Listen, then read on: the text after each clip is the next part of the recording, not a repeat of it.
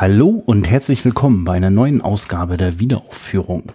Ich bin der Christian und normalerweise wäre jetzt der Max mit am Start, aber der darf heute gar nicht dabei sein, denn heute hat das exklusive Vergnügen der Nils von der Cine Couch. Hallo Nils. Hallo und ja, vielen Dank, dass ich hier sein darf. Ja, das ist super, dass du da bist, weil du bist ja nicht einfach nur so zufällig jetzt mal da und Max habe ich jetzt einfach ausgeschlossen, sondern wir sind dabei, eine kleine Reihe fortzuführen, die noch ganz, ganz jung ist und noch so ganz in den Kinderschuhen steckt.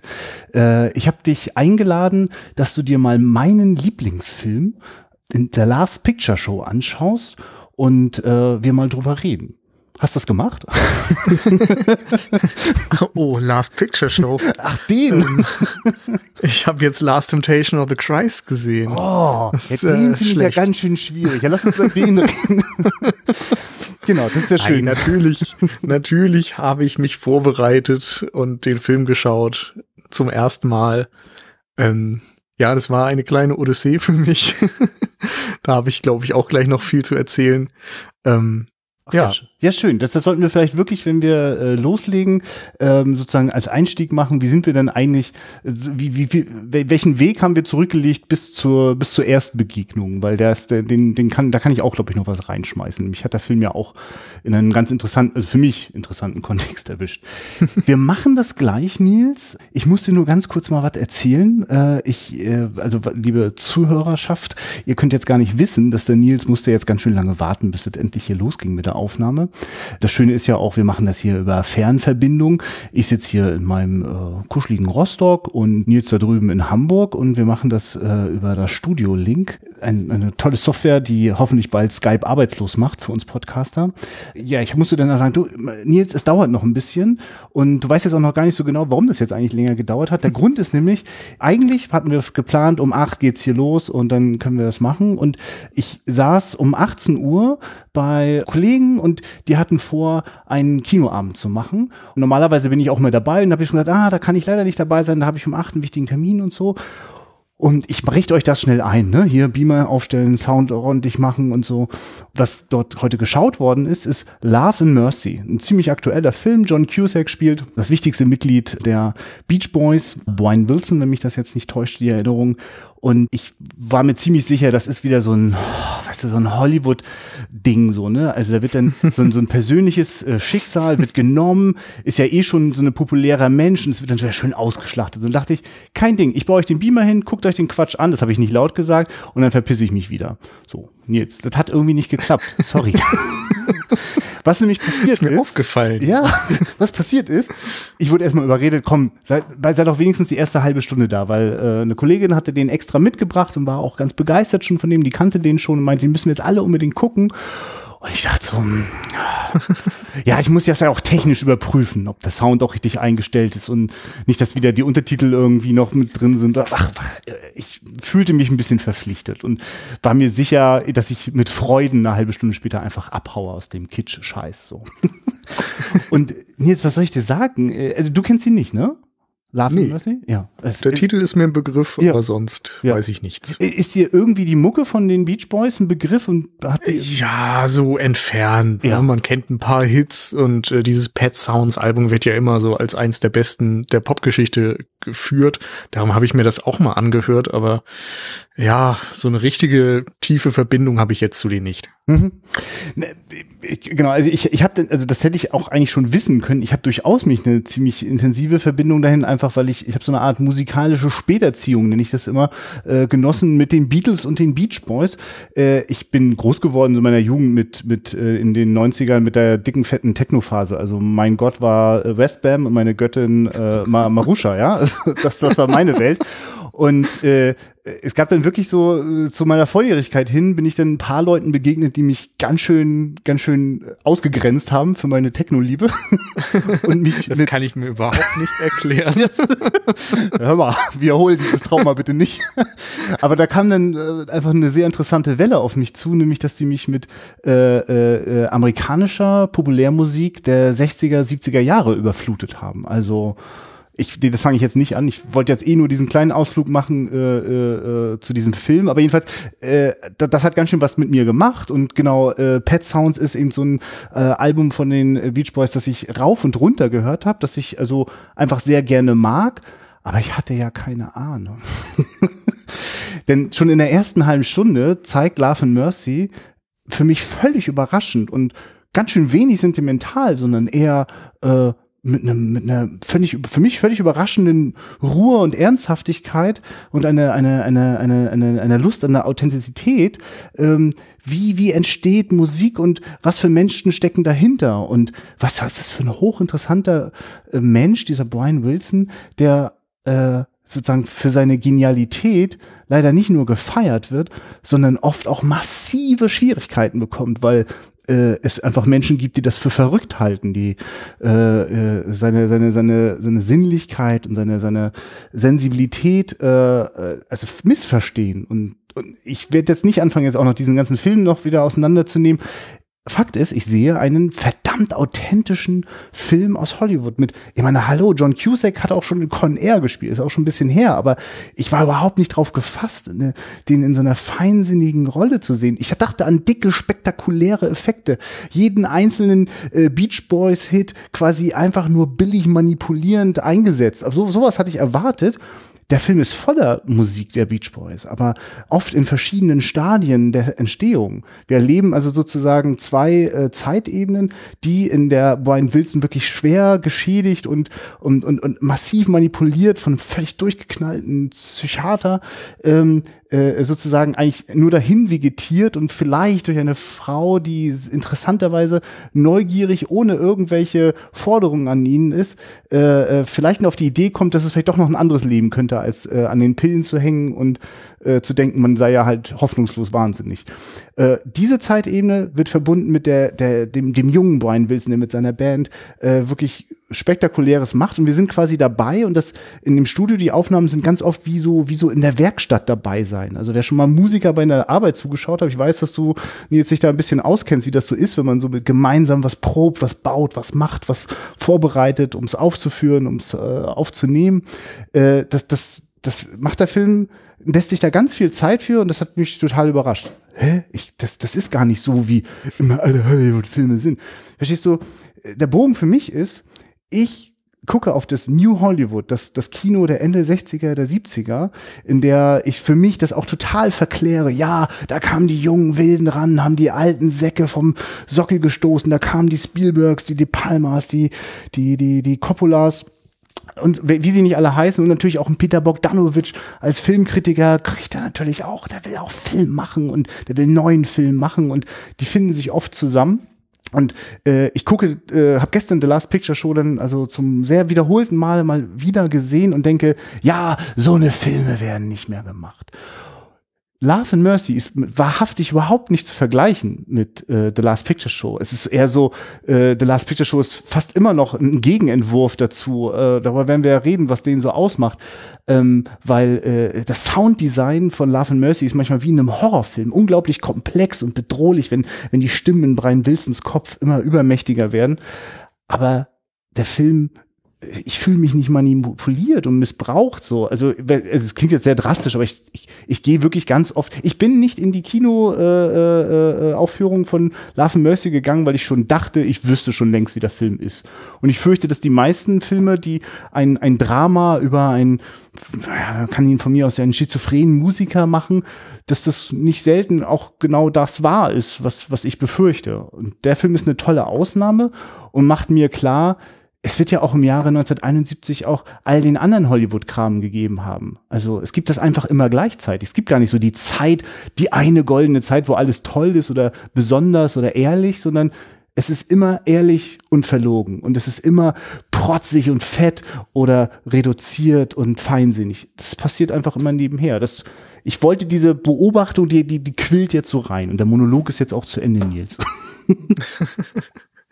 Ja, gut zu wissen.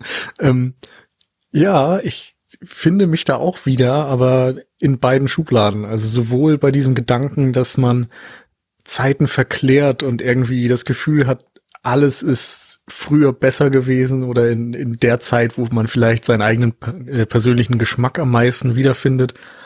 Ähm, und es ist irgendwie so, dass man das natürlich hinterfragen muss. Es gab irgendwie zu jeder Zeit auch viel Schund, der dann in Vergessenheit gerät. Ähm, aber das New Hollywood ist eben auch eine bahnbrechende Zeit, das kann man gar nicht anders sagen. Wie viel persönliche Freiheit diese ganzen Regisseure da hatten und mit welcher Macht auch eine ganze Generation irgendwie in diesen Filmmarkt reingedrängt ist und hm. Das weiß ich nicht, das gibt's heute glaube ich wirklich nicht mehr. Also, wenn jetzt heutzutage neue Regisseure dazukommen, dann sind das Leute wie ein Gareth Edwards oder so, der hat einen Indie-Film in England gedreht und kriegt dann als nächstes 300 Millionen und soll Godzilla inszenieren. Oder du hast einen Colin Trevorrow, der eigentlich so kleine Mumblecore-Filme gemacht hat und sich da immer mehr gesteigert hat mit den Budgets, aber immer noch in einem verdammt kleinen Rahmen. Und auf einmal kriegt er eine Million und dreht eine Fortsetzung zu Jurassic Park.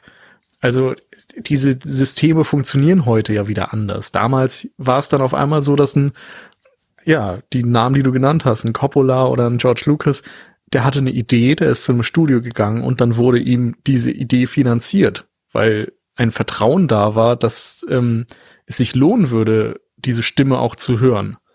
Und ich mein, das zeichnet das New Hollywood einfach enorm aus. Ja, ich meine, stimmt. Ich wollte gerade so sagen, ja, aber Gareth Edwards, das ist doch genau das Beispiel, so dass das, also meine These, die, die sich im ersten Moment bestätigt, nur dass mir dann wieder einfällt, ja, Moment, also genau, er dreht dann zwar den Godzilla, den es so auch nie davor und danach gegeben hat, also ist schon ein besonderer Film, aber auch nicht frei davon, also es ist ja nicht so, dass jetzt alle Leute den als totales Meisterwerk abgefeiert hätten oder, oder. Ich möchte den auch eigentlich eher kritisieren. Ja, das, das, genau, kann ich, genau, aber also zumindest das wirst du ihm ja zugestehen, dass es schon ein ungewöhnlicher Gott, also äh, ja. über, über weite Strecken. Ich will ihm auch nicht absprechen, dass er eine eigene Handschrift ja. zum Beispiel hat. Und naja, und vor allem, wenn du das gerade sagst, also da gab es in den New Hollywood auf jeden Fall bewiesenermaßen und, und immer wieder äh, beschworenermaßen ja fast schon eine Zeit, in der wirklich ein Stück weit Vogelfreiheit herrschte, weil dort äh, große Studios dachten nach dem Erfolg von Easy Rider, wir wollen das auch, wir, komm, hier, nimm, nimm diese Kohle, äh, gib das bestimmten Produzenten und äh, äh, äh du, äh, also ihr macht mal jetzt fünf Filme, wir vertrauen euch da so, ne? Und mhm.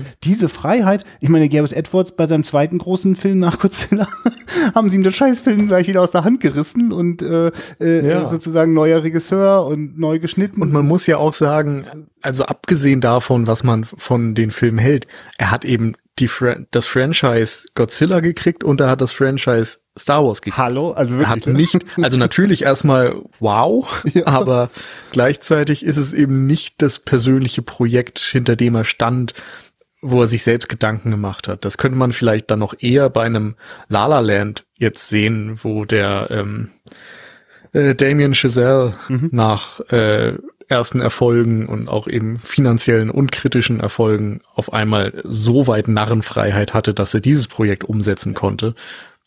Aber Ansonsten wird den meisten dann eben ein großer Posten in einem großen Franchise geboten, aber diese persönliche Freiheit, den, den eigenen Stil umzusetzen, die wird dann ganz schnell wieder eingeengt. Ja, und man darf mal gucken, was dann der dritte, vierte, fünfte Film von äh, Damien Chazelle ist, wie weit sozusagen das trägt. Peter Bogdanovich ist auch ein schönes Beispiel, der hat da noch zwei, dreimal ordentlich äh, äh, nachgelegt und dann fast schon desaströs, äh, äh fast schon in die Vergessenheit geraten so.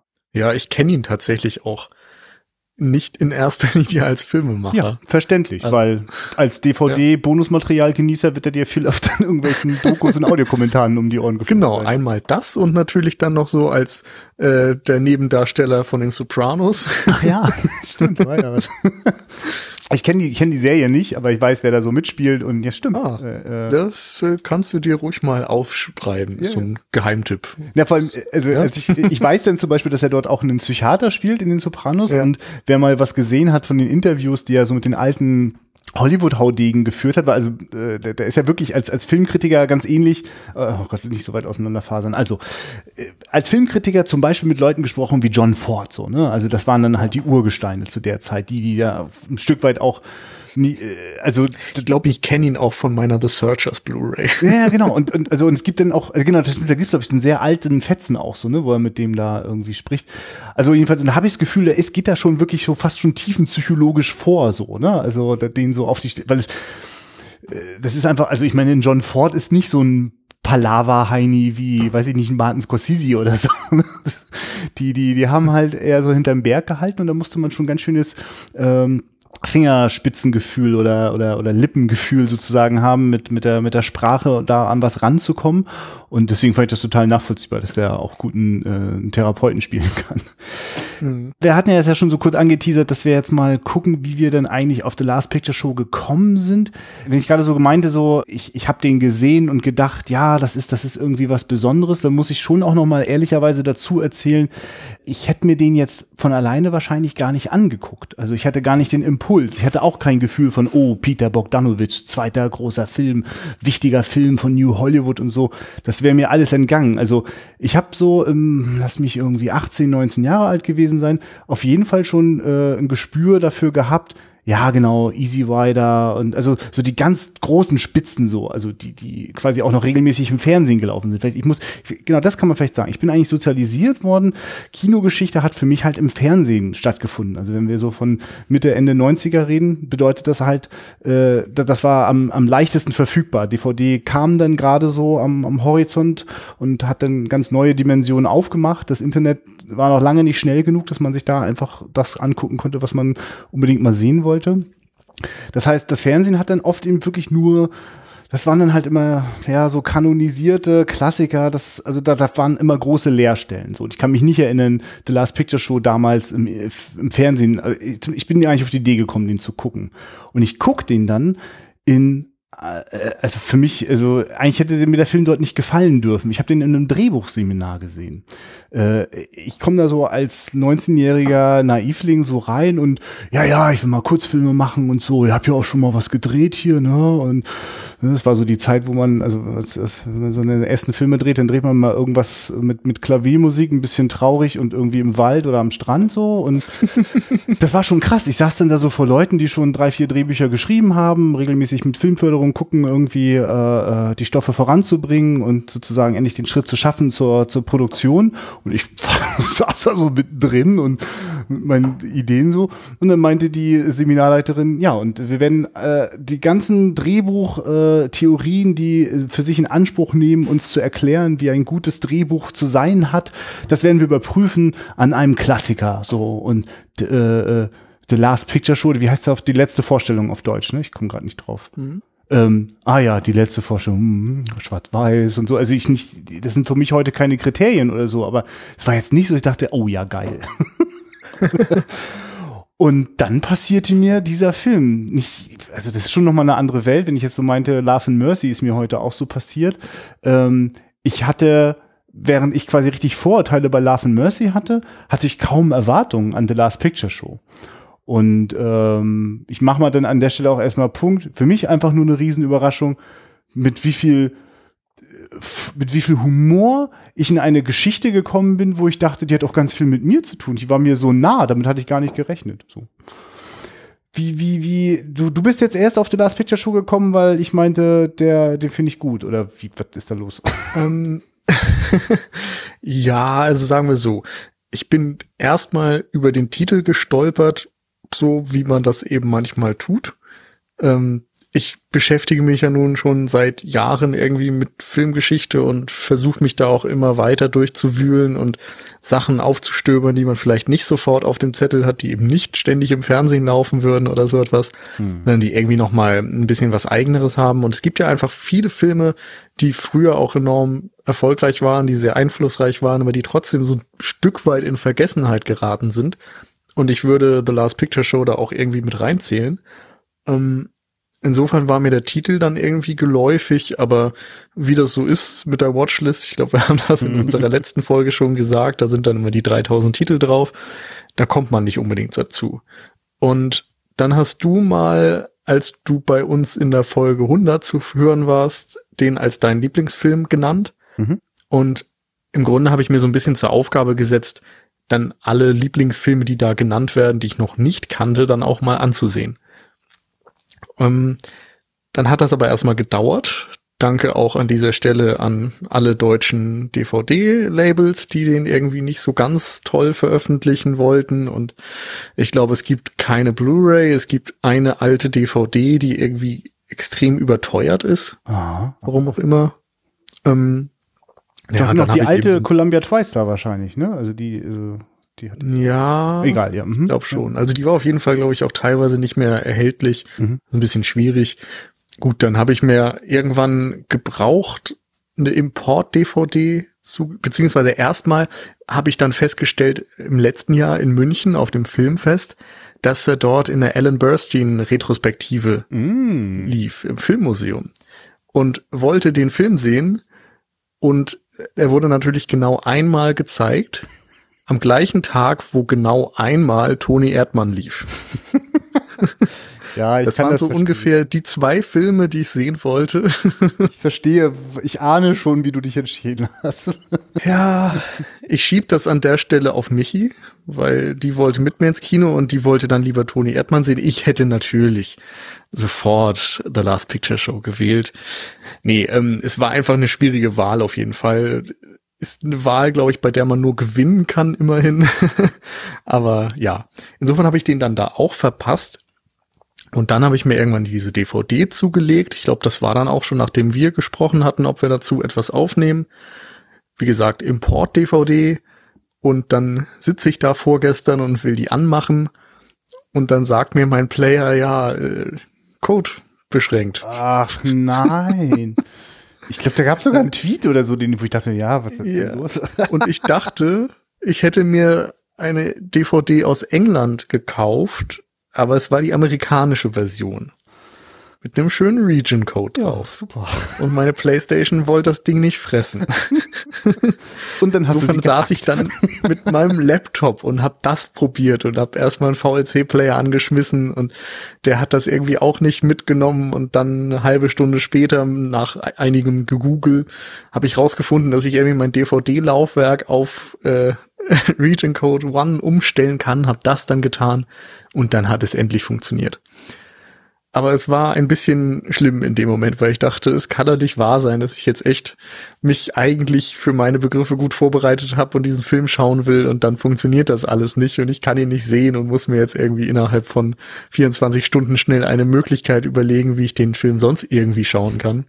Denn ich glaube, der ist jetzt auch nicht unbedingt bei den gängigen Streaming-Portalen noch erhältlich, oder? Ich habe das nicht. Weiß ich zumindest nicht. nicht? Ja.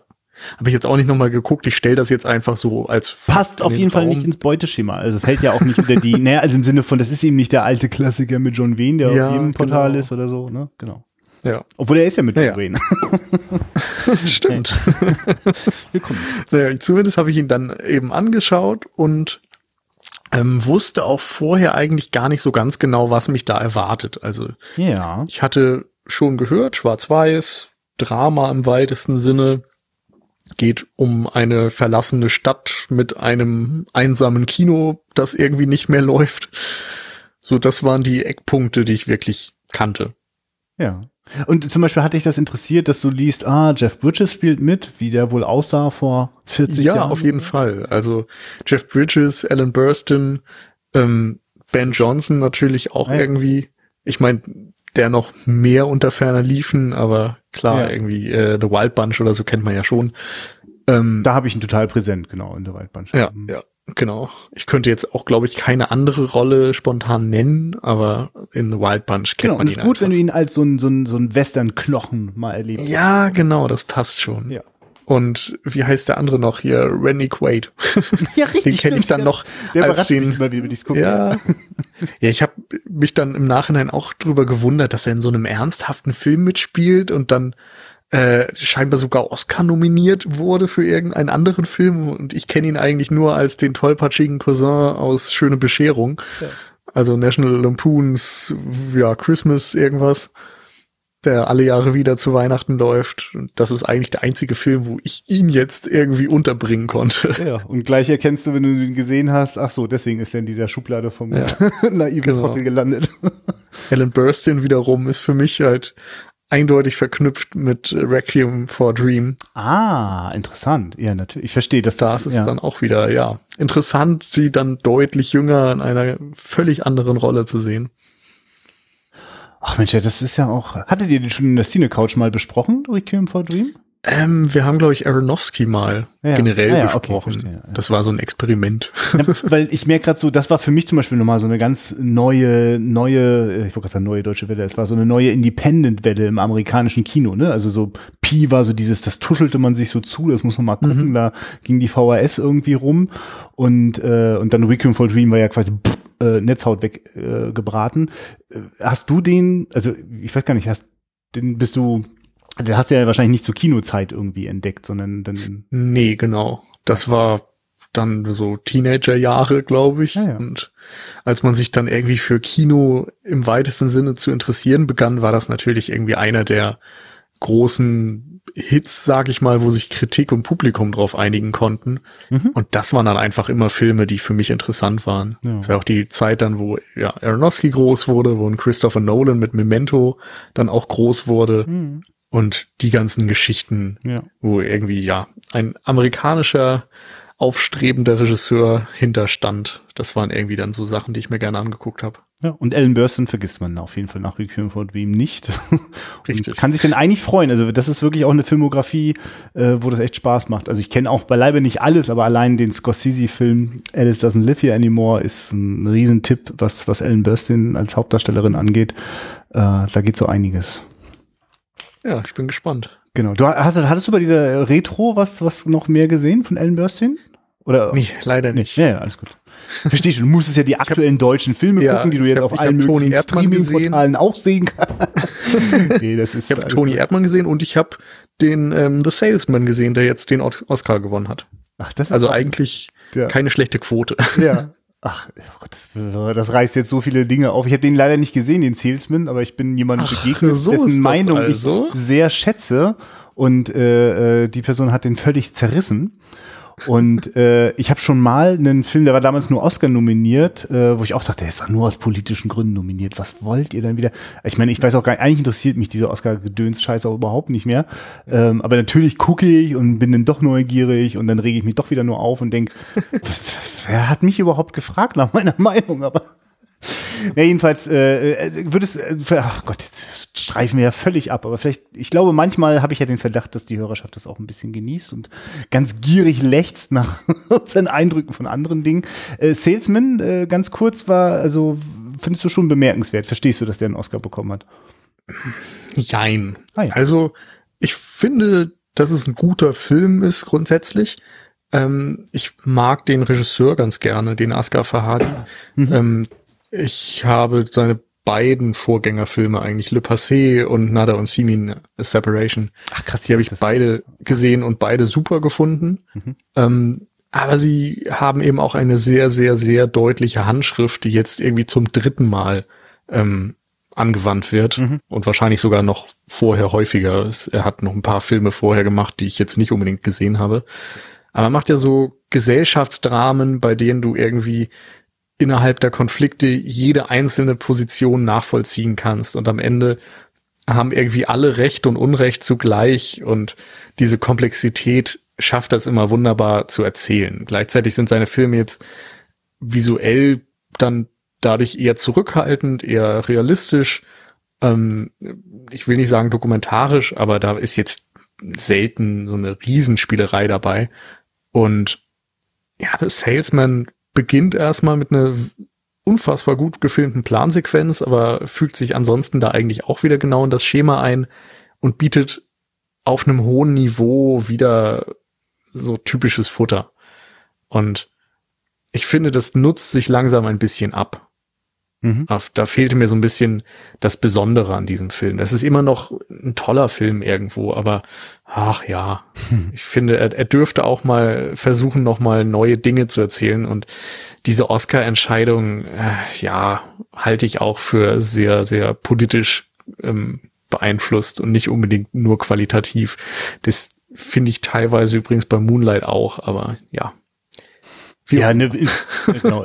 Also ne, ich merke, obwohl ich denke immer, also oder ich sage die ganze Zeit immer, ja, das interessiert mich alles nicht, alles Quatsch und so, weiß ich mir dann doch ganz schön gut Bescheid, weil ich dann doch nicht dran vorbeikomme und für mich auch also so sehr auffällig, dass nach einem Jahr, in dem die Academy sich vorwerfen lassen musste, äh, da äh, ganz schön ganz schön blinden Fleck äh, auf dem dunklen Auge zu haben und da fast schon äh, diskriminierend äh, wenig äh, afroamerikanische Menschen äh, überhaupt auftauchen können bei den ganzen mhm. Nominierungen. Mhm. Plötzlich Boom auf der anderen Seite. Du, deswegen haben die sich auch diesen Umsch dieses Umschlagdebakel haben die sich auch gut verdient. Das, das macht einfach nur noch mal deutlich die Absurdität so. ja. Ich, also und ich, ich ja. will jetzt auch gar nicht groß was gegen Moonlight sagen, aber ich Nö. halte den eben auch nur für einen sehr kompetent gemachten Coming-of-Age-Film, ja. der abgesehen davon eben vor allem durch sein Thema so groß geworden ist. Ich nehme mal jetzt die Steilvorlage. Ein gut gemachter Coming-of-Age-Film. Hätten wir jetzt ja. nicht viel zu sagen, könnte ich das jetzt auch über The Last Picture Show sagen.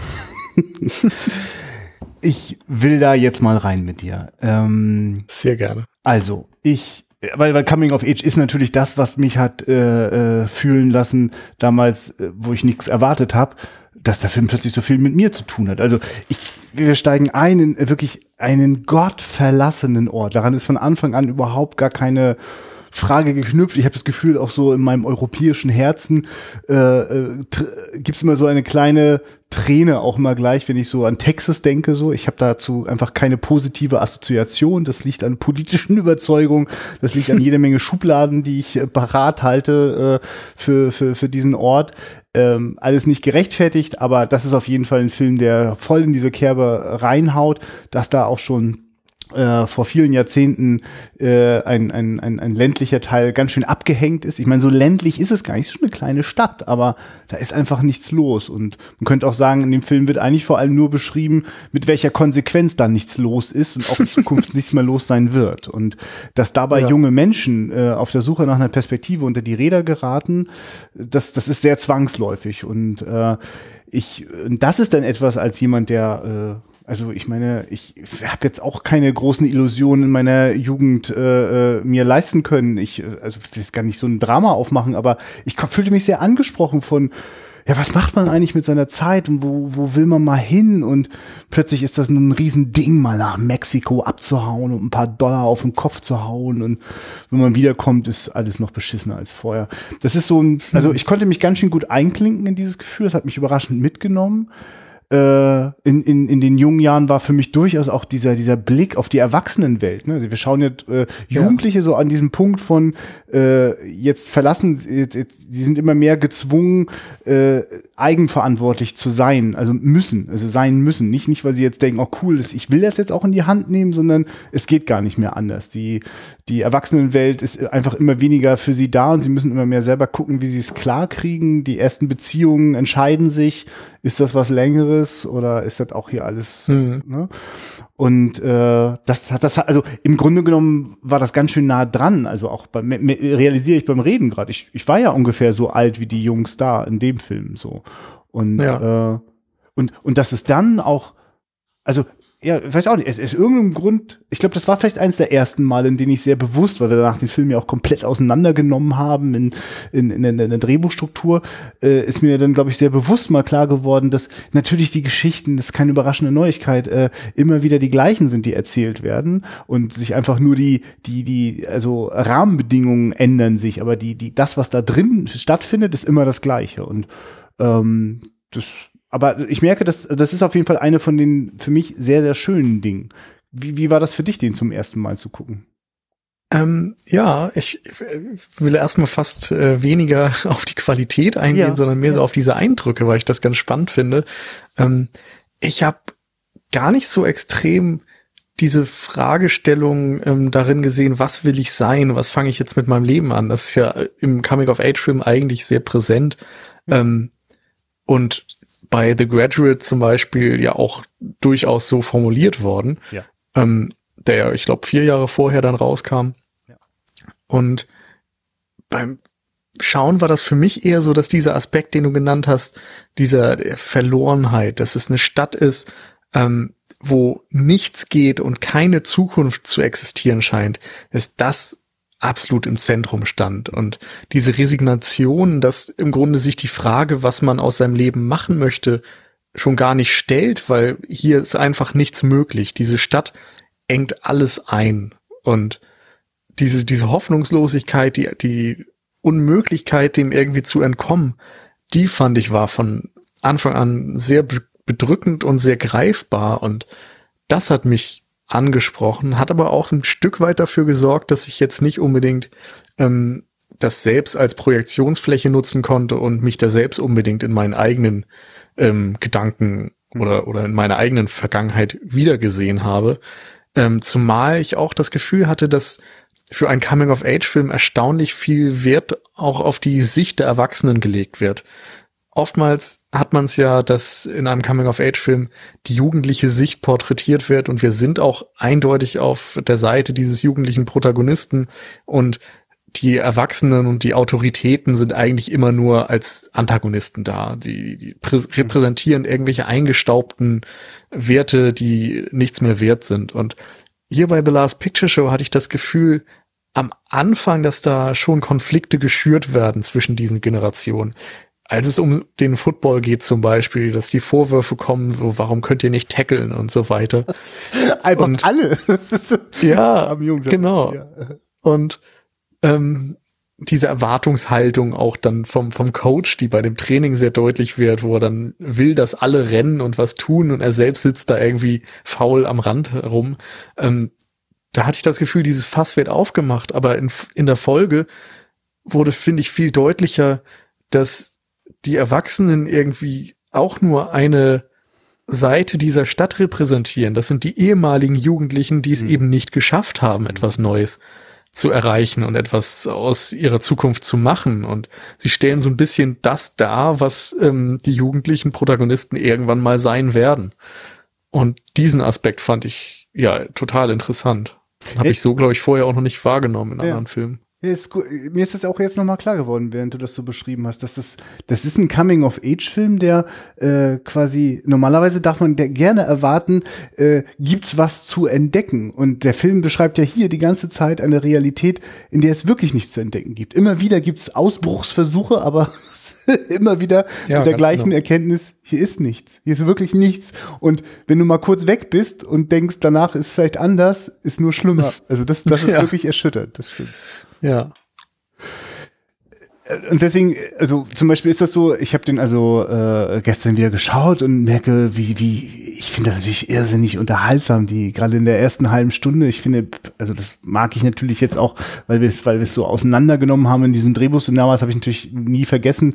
Ähm, ich finde, dass das also ein hervorragend exponierter Film ist. Also ich werde in diese Welt hineingestürzt und ähm, äh, alles ist immer episodisch. Also ich bin einfach für einen mhm. Moment da. Es reicht eigentlich eine Szene ähm, mit, mit ähm, äh, äh, unsere Hauptfigur, ähm, ich meine, das sage ich jetzt so daher, ich komme gerade auf die Namen nicht. Ähm, äh, aber es gibt schon, es gibt schon eine zentrale Hauptfigur äh, von Timothy Bottoms gespielt. Sonny. Sonny, danke. Genau. Sonny.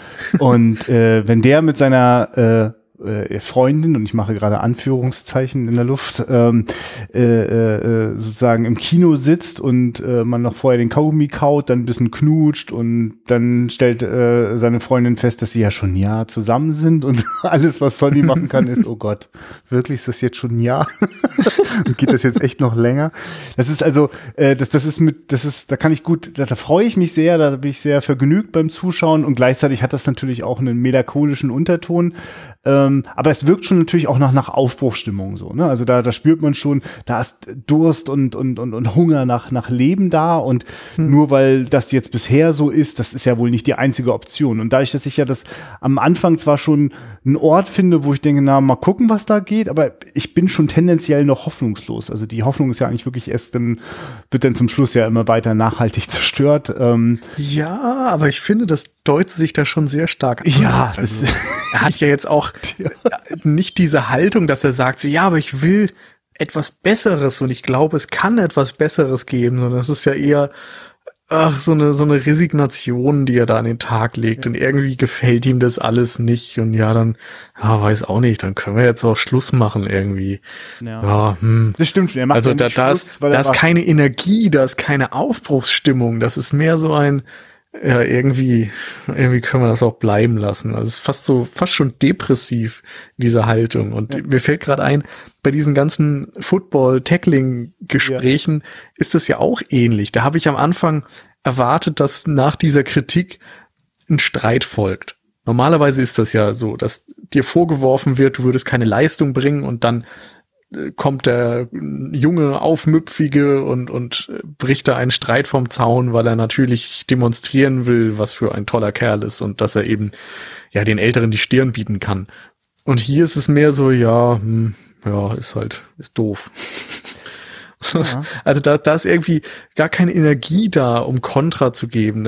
Man ergibt sich so in sein Schicksal, habe ich das Gefühl. Ja, die, eigentlich wirklich die ganze, der, der, ein Großteil des Films, nicht nur die erste Hälfte, sondern ein großer Teil des Films ist durchzogen von äh, Momenten, in denen man äh, quasi förmlich nur darauf wartet, dass jetzt die Eskalation einsetzt und die kommt einfach nicht. Also es gibt Momente, in denen hm. man denkt, jetzt flippt die Mutter aus, wenn sie mitkriegt, dass ihre Tochter auch noch mit ihrem Liebhaber, mit dem sie ihren Ehemann Ehemann betrügt, auch noch rumgemacht hat. Nein, es ist, es ist, es ist, es geht immer in eine ganz andere Richtung. Es ist also, es ist eher so, dass sie sie bedauert. Oh Gott, hast du dich darauf jetzt eingelassen, Schatz? Mhm. das ja. ist total niederschmettert, statt dass das, ja. es wäre ja fast befreiend, wenn jetzt mal einer ausflippen würde. Ja. Und das dauert ganz schön lange. Und wenn es dann passiert, ist das ja so, so, mhm. dann ist es schon so schmerzhaft, da reißt es gleich Riesenwunden. Ja. Ich glaube, mein Lieblingsdialog in diesem gesamten Film, der das auch wunderbar beschreibt, ist äh, zwischen Sunny und seinem Vater yeah. bei diesem oh, yeah. Tanzball. Oh, yeah. He's, how you doing? Okay. That's good. See ya. Das, also äh, kannst du Leere besser transportieren und verpacken als in diesen paar Zeilen? Weiß nicht. Und, und äh, es ist, für mich ist das übrigens auch die zentrale Szene. Also das ist die, wo ich merke, da knie ich immer so ein bisschen nieder, wenn ich das wieder schaue, weil ich finde, was, was da passiert, ist auch so ein, also das ist für mich Kinomagie, vor allem also eine Kinomagie, die eben nicht darüber funktioniert, dass jetzt mit also das ist sehr aufwendig in der Bild- und Tongestaltung. Da passiert viel mit Musik und mit Kamera, aber nicht in einer Welt, in der sozusagen, es gibt keine einfachen Knalleffekte, aber es ist ja. sehr, ne, also wir leben sozusagen, ähm, ich glaube, das ist so bei Minute 25, 30 irgendwie in dem Dreh, äh, wo eigentlich zum ersten Mal die ganzen Figuren, die wir bis dahin kennengelernt haben, mal alle an einem Ort zusammenkommen. Wir sind, glaube ich, äh, Weihnachten und weil wir ja halt in Texas sind, sieht das aber halt aus wie die nächstbeste Country-Veranstaltung. äh, es läuft viel Hank Williams rauf und runter, da auch von der Liveband gespielt. Und da wird getanzt. Äh, da merkt man auch sofort, äh, äh, also es hat, es ist auch so ein bisschen so ein, so ein, so ein gelösterer Ton, aber es gibt da auch immer so verlorene Gestalten, wie eben den Vater von Sunny zum Beispiel. Oder Sunny selber ist da ja auch irgendwie ein bisschen deplatziert. Jeff Bridges als Figur, der irgendwie ja das, das, das, das scheinbare große Glück hat, die schönste, die Sybil Shepard, äh, die schönste aus der Klasse äh, als Freundin zu haben, die ist schon längst dabei, das Angebot von Wendy Quaid anzunehmen, dass es da eine geile Nacktparty bei so einem reichen Typen irgendwie gibt, ne? Die High Society, von der sie das Gefühl hat, da muss man hin. Das ist die Perspektive hier in diesem scheiß Kaff. Ne? Mhm. Deine, deine, also da, wo du deine Liebe hingibst, da hast du bitte danach auch ausgesorgt. Und, ja. ähm, und wie das alles so da zusammenkommt, äh, ist wirklich toll gestaltet. Ähm, äh, also besitzt immer wieder solche kleinen Momente, also in denen einfach nur Blicke getauscht werden oder wenige Worte. Es ist der Moment, wo Sunny zum ersten Mal irritierend nah äh, an äh, äh die Ehefrau des, des Sportlehrers kommt, von äh, Close Leachman äh, äh, gespielt. Und ähm, Genau, also das ist wirklich ein, das sind, das sind für mich so die, die, die ganz großen zehn Minuten dieses Films. Die kann ich immer wieder auch losgelöst gucken und ich bin emotional gleich wieder drinne, so. Ja, kann ich total nachvollziehen. Ich finde überhaupt, die Figur der JC ist da ganz spannend, weil ja. das eine der wenigen Figuren ist, der ich noch diese Aus äh, Aufbruchsstimmung attestieren würde. Also bei ihr merkt man irgendwie, dass sie, dass sie was vom Leben möchte.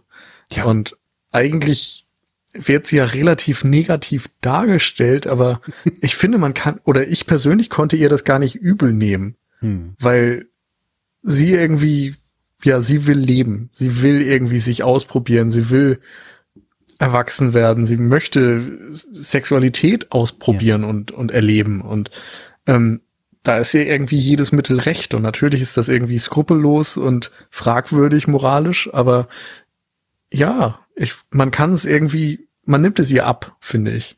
Du, diesen, diesen Drang, irgendwie mehr zu erlangen als das, was sie hat. Ja, ich finde es, ich, ich freue mich gerade, dass du das so, dass du das so sehen kannst, weil wenn man das äh, ihr Verhalten gegenüberstellt mit dem Moment, den äh, die Jungs da fabrizieren, es gibt dort einen Bruder äh, von der Figur von Jeff Bridges, ähm, der äh, so ein irre ich mich gar nicht gerade? Nee, das ist schon der Bruder von, also der, der sozusagen ein bisschen. Ja. Also ich weiß, man denkt immer, man will irgendwie sagen, der zurückgebliebene äh, Junge, aber eigentlich ist er vor allem, er sagt nichts, er ist möglicherweise stumm oder in irgendeiner Form äh, ist da eine geistige Behinderung da. Man sieht ihn immer irgendwie immer so oft am Rande und und die, ich glaub, die ganze, der ist einfach nur so da. Also ich glaube, verwandt ist er nicht unbedingt. Ja, genau, das, das täuscht vielleicht. Also der Schauspieler ist ja irgendwie der, der Cousin gewesen von Timothy Bottoms. Ja, ja, genau, das stimmt. Deswegen dachte ich, ich also immer wenn ich äh, den Film gerade nicht gesehen habe, dann denke ich immer, dass die irgendwie verwandt sind oder so. Es ist halt ein kleines Kaff, man ist schon ganz schön eng beieinander und manche Verbindungen, auch wenn sie vielleicht nicht in direkter familiärer Linie sind, sind familienartig und das muss man jetzt einfach nochmal wissen, dass zum Beispiel Sunny ähm, äh, lebt bei seinem, jetzt bin ich gerade durcheinander, der ist bei seinem bei seiner Mutter oder bei seinem Vater oder wir sehen bei seinem Vater ja, wobei mit Oder? dem hat er ja so wenig Kontakt. Ich glaube, ich glaub, lebt er bei der Mutter. nee, Fakt ist, also wir kriegen gar nicht so viel mit. Also es ist nicht so, dass die, die Familienwelten sind keine stabilen Welten. Wir erleben die eigentlich immer, wenn sie gerade davon auf der Flucht sind oder wenn sie halt in der Schule sind oder außerhalb in der Freizeit. Und äh, das sind für sie keine Bezugspunkte. Äh, und und die, da, ich habe das Gefühl, zum Beispiel die die Frau, die im Diner arbeitet, äh, die die äh, Genevieve Genau. Dass die, die ist so ein bisschen, der hat was Mütterliches für diese Jungs, gerade für Jeff Bridges und Timothy Bottoms, äh, also das so wie die sich äh, äh, verständigen, wie die so aufeinander Acht geben, auch was die sich so erzählen. Ähm, die bemerkt das ja auch mal so am Anfang, äh, ja, du lebst nur bei deiner Mutter und er nur beim Vater und irgendwie ist das, irgendwas stimmt da doch nicht so, ne? Und irgendwas fehlt und dann fällt dir ein, naja, aber ich habe mich mit meiner Mutter ja auch nie gut verstanden und so. Also es, man merkt schon auch, dass das über Generationen nicht gut läuft. So, ne? Warum sollte es bei der nächsten, ja. bei der jüngsten Generation jetzt besser sein? Man merkt aber, wieso die Erwachsenen immer so ein bisschen auf die Kinder und Jugendlichen gucken, so sind ja vor allem Jugendliche. Äh, vielleicht machen die es ja besser, aber eigentlich merken sie schon, was für eine, hm. wie denn? Unter welchen ja, Umständen genau. denn? Aber man merkt zumindest, dass dieser Zusammenhalt insgesamt ja. da ist. Es hat ja sowas ganz typisch ja dörfliches oder kleinstadtartiges, dass eben jeder kennt. jeden kennt und man kennt sich und man äh, kennt zwar irgendwie auch so die Schattenseiten einander und die Leichen im Keller, aber ja, ja man, man hält irgendwie zusammen. Also es, da wird eben kein Krieg vom Zaun gebrochen, sondern das stimmt. man steht da irgendwie, man, man hängt im gleichen Boot. Das stimmt, das kriegt man ja schnell mit, ne? Dass auch deswegen schon nicht ständig Eskalationen passieren, weil so funktioniert das nicht, so überlebt man da nicht. Wenn man da ständig eskalieren ja. würde, dann hätte man ja schon am nächsten Morgen das Problem, ja, wie, also, wie, ja. all, alltägliche Dinge würden nicht funktionieren. Ich kann nicht einfach zu einem anderen Diner gehen, um irgendwie was zu ja. fressen. Das geht nicht. Das du kannst nicht einfach einen Streit vom Zaun brechen, nachdem dann irgendwann einer einfach gehen müsste, weil du kommst aus dieser Stadt nicht raus. Und dazu passt ja auch, dass die größte Katastrophe für die Jungsgang dann ist, äh, dass sie nach einer äh, furchtbaren Tat äh, äh, nicht mehr äh, in die Billardhalle dürfen. Das ist für die eine Katastrophe. Also das kann er doch nicht machen, oder? Oder kann er vielleicht doch? Und das, das wollte ich mich gerade erzählen, wenn man das vielleicht das Verhalten von, von Sybil Shepherds Figur, von äh, JC, wenn man das vergleicht mit dem, was, was die Jungs da treiben, dieses Ausprobieren auch, auf sexueller Entdeckungsreise sein, auch, auch Dinge ausprobieren und manchmal auch stellvertretend den scheinbar dümmsten oder schwächsten vorzuschicken, äh, den zur, zur, ja, die, die eine Prostituierte, die es halt machen muss, wie die, die Bedürfnisse dort der Männer befriedigt, keine Ahnung. Äh, dort, dort schicken die dann den, den, den geistig zurückgebliebenen Jungen hin und äh, das geht, das geht furchtbar schief, für den eine ganz furchtbare Erfahrung und äh, die Jungs können einfach auch zu dieser, zu diesem katastrophalen Fehlgriff auch überhaupt nicht stehen und ähm, das, das ist für mich so erschütternd, ne? aber auch, also gleichzeitig auch nachvollziehbar. Ich, ich wundere mich ja. nicht, aber es ist trotzdem erschütternd und, und verletzend, was da passiert. Und gleich, aber das ist auch so die Art des Überlebens, das, so passiert das da. Und äh, was, was sollte denn JC auch anderes machen, als einfach brutal, egoistisch für sich sorgen. So. Und sie, sie mhm. geht dabei, sie macht da ja fant fantastische äh, äh, Irrtümer so durch. Ne? Also ich meine, warum, also wie, wie sie sich da in diese Nacktparty hineinbegibt, weil sie denkt, da ist jetzt sozusagen ihr gesellschaftlicher Aufstieg garantiert. So, äh, da, da ist ja eigentlich nicht viel zu holen für sie, ahnen wir schnell. Aber ja, warum sollte sie es besser wissen? Und das ist vielleicht auch eine, eine, eine gute, äh, was, also ich kann da schon sehr wert auch reingehen. Es ist ja auch, ja schon angekündigt, ist mein Lieblingsfilm. Ich, also ich, ich mag das sehr, dass sozusagen, also die Figuren mit diesen, mit diesen ähm, nicht so, überhaupt nicht, ich wollte gerade sagen, nicht so sympathischen, auch wirklich sehr unsympathischen Seiten, dass der Film aber äh, mit allen gleichmäßig liebevoll umgeht, also voller, voller Einfühlungsvermögen. Also äh, ich habe ja. nie das Gefühl, dass eine Figur verraten wird als um den jetzt als Bösewicht oder als Vollidioten oder als, als, als nicht so toll darzustellen, ne? sondern nee, man kann das, man kann das erschreckend gut verstehen, was da passiert. Ja, das stimmt. Wobei ich auch sagen muss, ich habe auch das als nicht so erschreckend auf eine Art wahrgenommen. Also natürlich ist es irgendwie falsch, was dort passiert, ganz klar, aber aus dieser naiven und unreifen Weltsicht der Jungs heraus hatte ich das Gefühl, ja. ist es wirklich nicht böse gemeint, was sie dort tun, sondern äh, es ist Du hast vollkommen recht. Weiß, ja, sie, das ich weiß nicht, ob ich sagen würde, sie wollen ihm einen Gefallen tun, aber es ist ja schon so, dass sie irgendwie selbst sich so sehr damit beschäftigen, ihr erstes Mal zu erleben. Ja. Und dieser Gedanke, hey, warum sollten wir ihm das nicht auch ermöglichen, erscheint dann erstmal nachvollziehbar.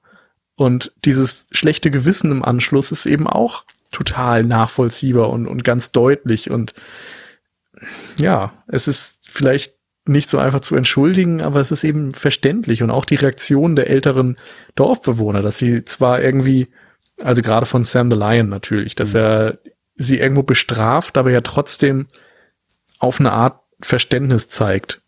Mhm. Das finde ich, ja, ist einfach äh, etwas Besonderes. Das gibt's nicht in vielen Filmen. Mhm.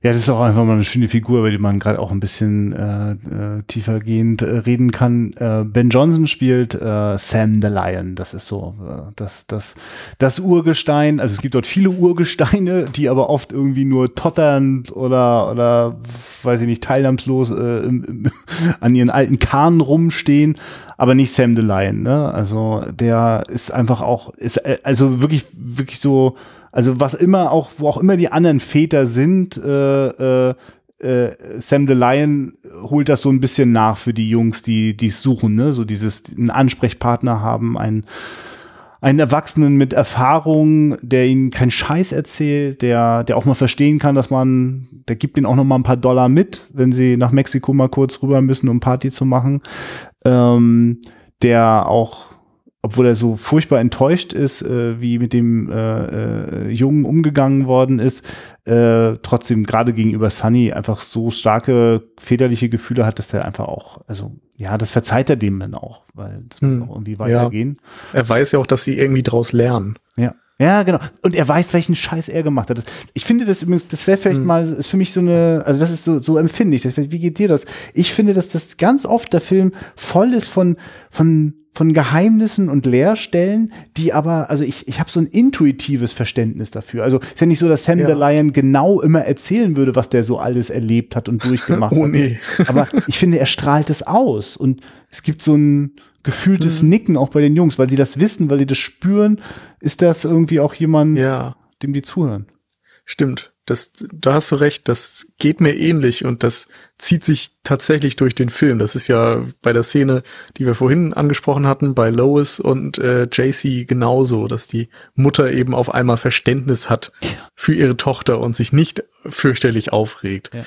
Und dieses Verständnis der älteren Generation, gerade bei Sam auch, das rührt scheinbar intuitiv daher, dass die alle diese Dinge erlebt haben, dass sie alle an dem Punkt waren, dass sie eigentlich raus wollten, eigentlich was erleben wollten und gleichzeitig von dieser Stadt irgendwie zurückgehalten wurden und dadurch dann auch so ein Verständnis dafür haben, wenn mal gewisse Dinge passieren. Mhm. Und was du sagtest mit diesen Geheimnissen und Ellipsen, ist mir auch total so gegangen und äh, ich musste gerade fast an so eine ja, Zwiebelschale denken, wo immer mal wieder eine neue Schicht abgetragen wird und du kommst immer mal wieder zu einem weiteren Kern oder erfährst von einem Charakter eine Geschichte, die dann wieder einen anderen betrifft. So zum Beispiel ja auch bei Lois und Sam oder bei ähm, beim dem Coach, den man zuerst dann als diesen ja etwas äh, raubeinigen Alten vielleicht etwas. wahrnimmt. ja. Ich kenne schon an Kindswohlgefährdung, was der da treibt im Sportunterricht. Aber bitte, bitte. Ich finde es schön, dass du das ein bisschen entspannter anguckst. ja, ich, ich muss mich ja vorsichtig ausdrücken. Wieso? Nee, ähm, Hast du hier einen Maulkorb bekommen? Oder? nee, ich weiß auch nicht. Ich habe immer das ein bisschen die, die Tendenz, glaube ich, dass ich erstmal Dinge vorsichtig ausdrücke, während ich noch meine eigenen Gedanken sortiere. Man will ja nicht schon irgendwie in eine falsche äh, Ecke galoppieren und dann zurückrudern müssen. Ähm, ja, aber bei ihm wird zum Beispiel auch deutlich, dass dann als seine Frau zum Arzt gefahren werden muss und diesen Heulanfall bekommt, dass diese Ehe ganz schrecklich sein muss, aber man weiß im ersten Moment überhaupt nicht warum und später wird es dann vielleicht etwas deutlicher, aber bleibt trotzdem immer in so einer diffusen Schwebe ja. und das mag ich total gerne, dass dann irgendwie immer noch Raum bleibt für eigene Interpretationen, aber im Grunde ist es auch egal, weil das die die Grundaussage, die wird immer ganz ganz ganz deutlich. Ja. Also ich könnte eigentlich sagen, ich habe immer ein sehr klares Gefühl ich habe mich nie, habe nie eine Irritation im Sinne von, ich verstehe das ja. so emotional nicht ich könnte das, ich, ich kann nicht sagen, warum, was ist das Problem in dieser Beziehung. Es ist nur auf jeden Fall tiefgreifend und äh, wir hatten in dem Drehbuchseminar übrigens viel Spaß, äh, genau an diesem mhm. Punkt. Ne? Was ist das für eine Beziehung zwischen dem Sportlehrer und dieser Frau? Ne? Dieser, äh, was, was macht diese Frau eigentlich? Was ist denn überhaupt deren Lebensinhalt? Ne? Außer irgendwie, mhm. äh, äh, weiß ich nicht, die Zeit totschlagen und ab und zu zu ja. was bitte zum Arzt zu müssen? Was ist denn da los? Was äh, da haben wir ganz viel rumspekuliert. Äh, Und? Äh, ja, ich, genau, ich also kann es einfach mal erzählen. Also, äh, also, ich, also, also wir haben, also zum Beispiel zu dem Sportlehrer haben wir, da hatten wir dann so richtig so mehrheitlich so, ja ganz klar, der ist homosexuell. Äh, wie guckt ihr an, wie der mit den Schülern am Anfang umgeht, wie er den auf den Arsch haut. Und das ist halt einfach eine Zeit, in der das völlig normal war. Da bist du natürlich eine schön klassische Beziehung eingegangen. Nur sind diese Beziehungen ja die Hölle. Also wenn äh, ein Mann nicht das leben kann, was, was eigentlich für ihn lebenswert wäre, sondern stattdessen was anderes verkörpern muss, sich das anderes, das sucht sich dann eher mhm. aggressive, unangenehme, aufdringliche äh, Ventile und kann trotzdem nie ausgelebt werden. Für die Frau ist es auch eine Riesenkatastrophe, weil also die ist ja wirklich quasi völlig es ist ja großartig zu sehen, wie sie in der Nähe von Sunny aufblüht. Dieser Moment, wenn die den Müll weggibt bei ihm jener äh, Weihnachtsfeier, die wir schon erzählt hatten, dann kippt die draußen so den Müll weg. Sunny kippt auch ein bisschen Müll weg und dabei kommen sie sich ein bisschen zu nah und dann fährt die Kamera auch so langsam hoch, während sie sich so immer dichter kommen. Und ich habe so das Gefühl, da wächst gerade so diese kleine Pflanze von, von, von mhm. Frau, die so fast schon vertrocknet ist, blüht da neu auf. Es macht mir total viel Freude, das zu sehen. Äh, er hat mich auch ein ja. kleines bisschen damals in Close Leachman auch verliebt und war völlig schockiert, als ich sie dann irgendwann wiedererkannte in, äh, äh, wie heißt denn die Serie, diese Comedy-Serie mit äh, äh, Brian Cranston und vor allem diesem jungen Typen, äh, Malcolm äh, mittendrin. Malcolm, ja. Und da ist die böse äh, äh, Oma, ist immer Cloris Leachman, äh, schon viel, viel, viel älter und auf extra grauselig geschminkt und ist die totale Antifrau. Da, da hat man überhaupt nichts Weibliches mehr, sondern nur noch Angst. Und hier ist das oh, so, diese 40-jährige Frau oder 50, kann ich gar nicht richtig sagen. Ich glaube, die ist nicht so alt. Ja, genau, eigentlich ist sie nicht so alt. Und daher kommt jetzt die andere These, da war ich, glaube ich, aber ein bisschen alleine in dem Seminar mit. Für mich äh, ist die da zur Abtreibung. Ähm, also ist ja nun wirklich total spekulativ, gibt jetzt nichts, was ja. das irgendwie äh, sonst weiter bekräftigen würde, außer dass das für mich stimmig ist, dass das Letzte, was äh, in dieser, äh, was, was, was vor allem der Sportlehrer in dieser Beziehung haben will, irgendwie Nachwuchs ist. Das ist für den überhaupt gar keine Welt. Äh, der ist so unzufrieden mit seinem eigenen Leben, dass er nicht noch ein neues schöpfen will. Und äh, es haut natürlich nicht hin, wenn es sexuell da nichts läuft, merke ich gerade. Es haut auch nicht hin. Hm. Wer weiß, was dieser ich Mann dieser Frau antut, damit es nicht zum Sex kommt. Ich, du, ich, also ich habe hab übrigens gestern ja. in den IMDb Trivia noch mal kurz ein bisschen ah, rumgelesen und, und angeblich gab es tatsächlich eine gestrichene Szene, in der deutlich wurde, dass er schwul ist. Ah ja, okay. Ich glaube, äh, also, das habe ich bestimmt auch mal irgendwo Theorie aufgeschnappt. Das ich bestimmt ja leider auch mit dem. Ja. ja. Ah ja, interessant. Es ergibt ja auch einfach alles Sinn. Also ja, es passt. Aber so oder so, es, genau, es muss eben nicht mal so sein. Es ist im Grunde für die Handlung irrelevant. Das fand ich so schön, als du gesagt hast, das Gefühl ist ganz, ganz deutlich. Ja. Denn das ist irgendwie in, in ganz vielen Situationen so, dass man immer genau intuitiv das Richtige spürt, ohne den Finger drauf legen zu können, was die genauen Fakten sind, was da ja zwischen den Figuren tatsächlich sich ereignet hat. Und ich glaube, dass das ziemlich nah an dem Gefühl dran ist, was da auch beschrieben wird von äh, jungen Leuten, die auf Erwachsene schauen, die sie nicht verstehen. Also, also, oder man versteht sich ja gegenseitig nicht, aber dieser Moment, wenn er nochmal auf eine Cola äh, von der Frau äh, äh, reingebeten wird, äh, ist und sie dann anfängt zu weinen, ist so, ach du Scheiße, was geht denn hier mhm. ab? So, aber äh, die, die, also ne, so wie wir denken, was ist da los, denkt Sunny das natürlich auch. Und äh, und das ist natürlich für mich, für mich ist das gerade im immer wieder gucken äh, auch total herzzerreißend zu sehen, ja, na klar, ist eine Riesenüberforderung. Der junge Mann kann das unmöglich leisten äh, und auch nicht halten und auffangen. Der muss dann natürlich ganz schnell wieder abhauen, so. Ähm, und gleichzeitig ist es diese, oh Gott, wenn man das jetzt nur schaffen könnte, wenn man das jetzt irgendwie kommunizieren könnte, so. Und dann merke ich ja, ich gehe total rein, jedes Mal in diese, in diese Verheißung. Für mich ist das total romantisch, dass die sich körperlich annähern, ne? dass sie sozusagen diese, die, die sexuelle Lust, diese beiden Menschen zusammenbringt. Da gibt's ja so einen ganz tollen Moment, wenn der, äh, ist eine ganz tolle Kameraeinstellung, äh, Sunny kommt so von rechts nach links ins Bild reingelaufen, äh, äh, reißt die Tür auf und dann schwenkt die Kamera zum Küchenfenster, dort steht sie auch schon, reißt die Arme auf, empfängt Sunny und dabei fliegt die Kamera so durch das Fenster durch. Das passiert aber wirklich in drei Sekunden, so dass man, ich habe mir das gestern mehrfach nochmal angeguckt, weil technisch ist das total aufwendig, was da passiert. Was einfach passiert ist, man ist als Zuschauer immer total drin in diesem Moment, ja, bitte genießt diese Zeit miteinander.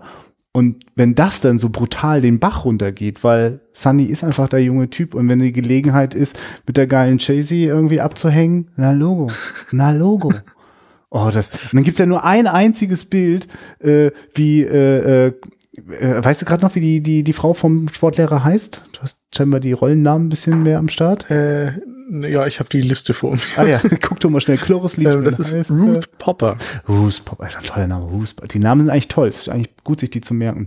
Und die Ruth ähm, äh, äh, äh, gibt ja nur ein einziges Bild äh, äh, sozusagen als Abschluss dieser Sequenz. Äh, äh, ähm, äh, er Sonny brennt mit mit Jay-Z durch und und Ruth sitzt dann äh, alleine auf diesem Bett in diesem tollen Kleid, das sie sich offenbar extra besorgt hat. Und es ist so, oh Gott. Es ist, es ist auch ein weiterer Moment. Alles nachvollziehbar, alles verständlich und trotzdem herzzerreißend. Und es, es gibt einem nicht das Gefühl, dass das noch einmal alles gut wird. Ja. Ich weiß auch nicht. Es ist irgendwie. Warum guckt man sich sowas an? Das ist doch deprimierend. Ja, es ist auch tatsächlich, wenn du von deinem Drehbuchseminar erzählst, ja. so passend, dass man so einen Film nimmt, wo gefühlt von Anfang an klar ist, dass sich hier nichts ändern wird. Ja. Alles ist schlecht, alles wird schlecht bleiben. Die Figuren werden keine große Wandlung erleben, weil alles am Ende irgendwie ja in, in den gleichen Bahnen verlaufen muss. Ja. Und natürlich ist das jetzt überspitzt formuliert, da sind ja. schon gewisse unterm Strich stimmt Nuancen, aber ja. im genau unterm Strich ist es eben trotzdem so und das ist das, was jeder Lektor dir rot anstreichen würde und sagen würde, du kannst kein Drehbuch schreiben, wo nichts passiert. Genau. Aber es passiert eben zwischenmenschlich so viel auf so vielen Ebenen und dieses Porträt einer Stadt wird immer differenzierter. Mhm. Und dadurch funktioniert am Ende dann der Film. Ja, und genau, und ich, ich finde auch, dass sozusagen auf jede Situation, wo man sagen könnte, okay, das ist natürlich kein Film, also äh, du kannst ja quasi, da, da steckt ja quasi keine Entwicklung drinne. Also äh, äh, ja, ein Drehbuch braucht Konflikt, aber wenn Konflikt immer äh, äh quasi äh, äh, die Kurve nach unten drückt, dann kann es das ja irgendwie nicht sein. Wo kommt denn da Spannung her? Und ich finde, das ist dann eben die Leistung von dem Film, dass der eben aus den ganz kleinen Funkenhöffchen, Hoffnung, äh, äh, Funken, Fünkchen Hoffnung immer wieder äh, so kleine Flammen ja lodern dürfen. Und äh, dass das sozusagen ja auch die Spannung ausmacht, dass nur weil es so aussichtslos aussieht, man natürlich nicht dran glauben will. Und es gibt ja so die Kleinigkeiten, die ja doch auch, also da ist ja schon auch was Lebenswertes da. Da gibt's ja Momente, in denen wir das auch mitfühlen können. Und äh, ja, natürlich stirbt die Hoffnung zuletzt. Und eigentlich ist das eine, also ich finde sozusagen, das ist eine besondere Leistung, nicht nur des Drehbuchs, sondern natürlich auch der Inszenierung und der, der Darsteller, dass man ähm, da einfach mitgeht. Das, weil man könnte eigentlich auf dieser Reise permanent aussteigen und denken, ja, gut, wenn ich das Gefühl habe, das endet also alles im, im also es ist ja schön, ist der Film als erste Einstellung das leere Kaff, also fast wie, fast wie im Western so, der, der Wind peitscht so durch das verlassene äh, Kaff und da ist so ein, so, ein, so ein Kino, in dem irgendwie auch nichts mehr los ist. Äh, und dieser Schwenk wiederholt sich ja einfach nur in die andere Richtung am Ende auch. Ähm, und so ein Gefühl gibt schon die ganze Zeit im Film. Es könnte so sein, dass es am Ende nicht besser ist als vorher, eher schlechter. mhm. Aber dass darin trotzdem eben eine Spannung drinne ist, dass wir ja immer wieder auch mal, also ich meine, allein diese Stelle mit, okay, wird Jeff Bridges das nochmal auf die Reihe kriegen, mit Sybil Shepard erfolgreich im Bett zu landen? das, also, also gerade der 18-Jährige mir damals ist da ja richtig aufgeregt gewesen. Ich, lass uns mal kurz darüber sprechen. Ich finde das besonders, das hat, hat mich wirklich überrascht und das überrascht mich dann sozusagen auch immer wieder, weil ich das nicht einfach so wiederentdecke äh, in einem Film aus, den, ähm, aus dem Jahre 71, dass der, ich manchmal denke, der hatte sowas, der hat ich finde das richtige Wort nicht frivol, passt mir gerade nicht so komisch deutsch, der Begriff. Aber also mit, mit welcher Offenheit mit Sexualität umgegangen ja. wird, ist irgendwie ja, ganz befreiend und schön und irgendwie europäisch und nicht amerikanisch ja. Wenn das Sinn macht. Irgendwie. Ja, total, total. Also ich habe mir auch ein paar Stichpunkte gemacht und das ist einer davon. Ja.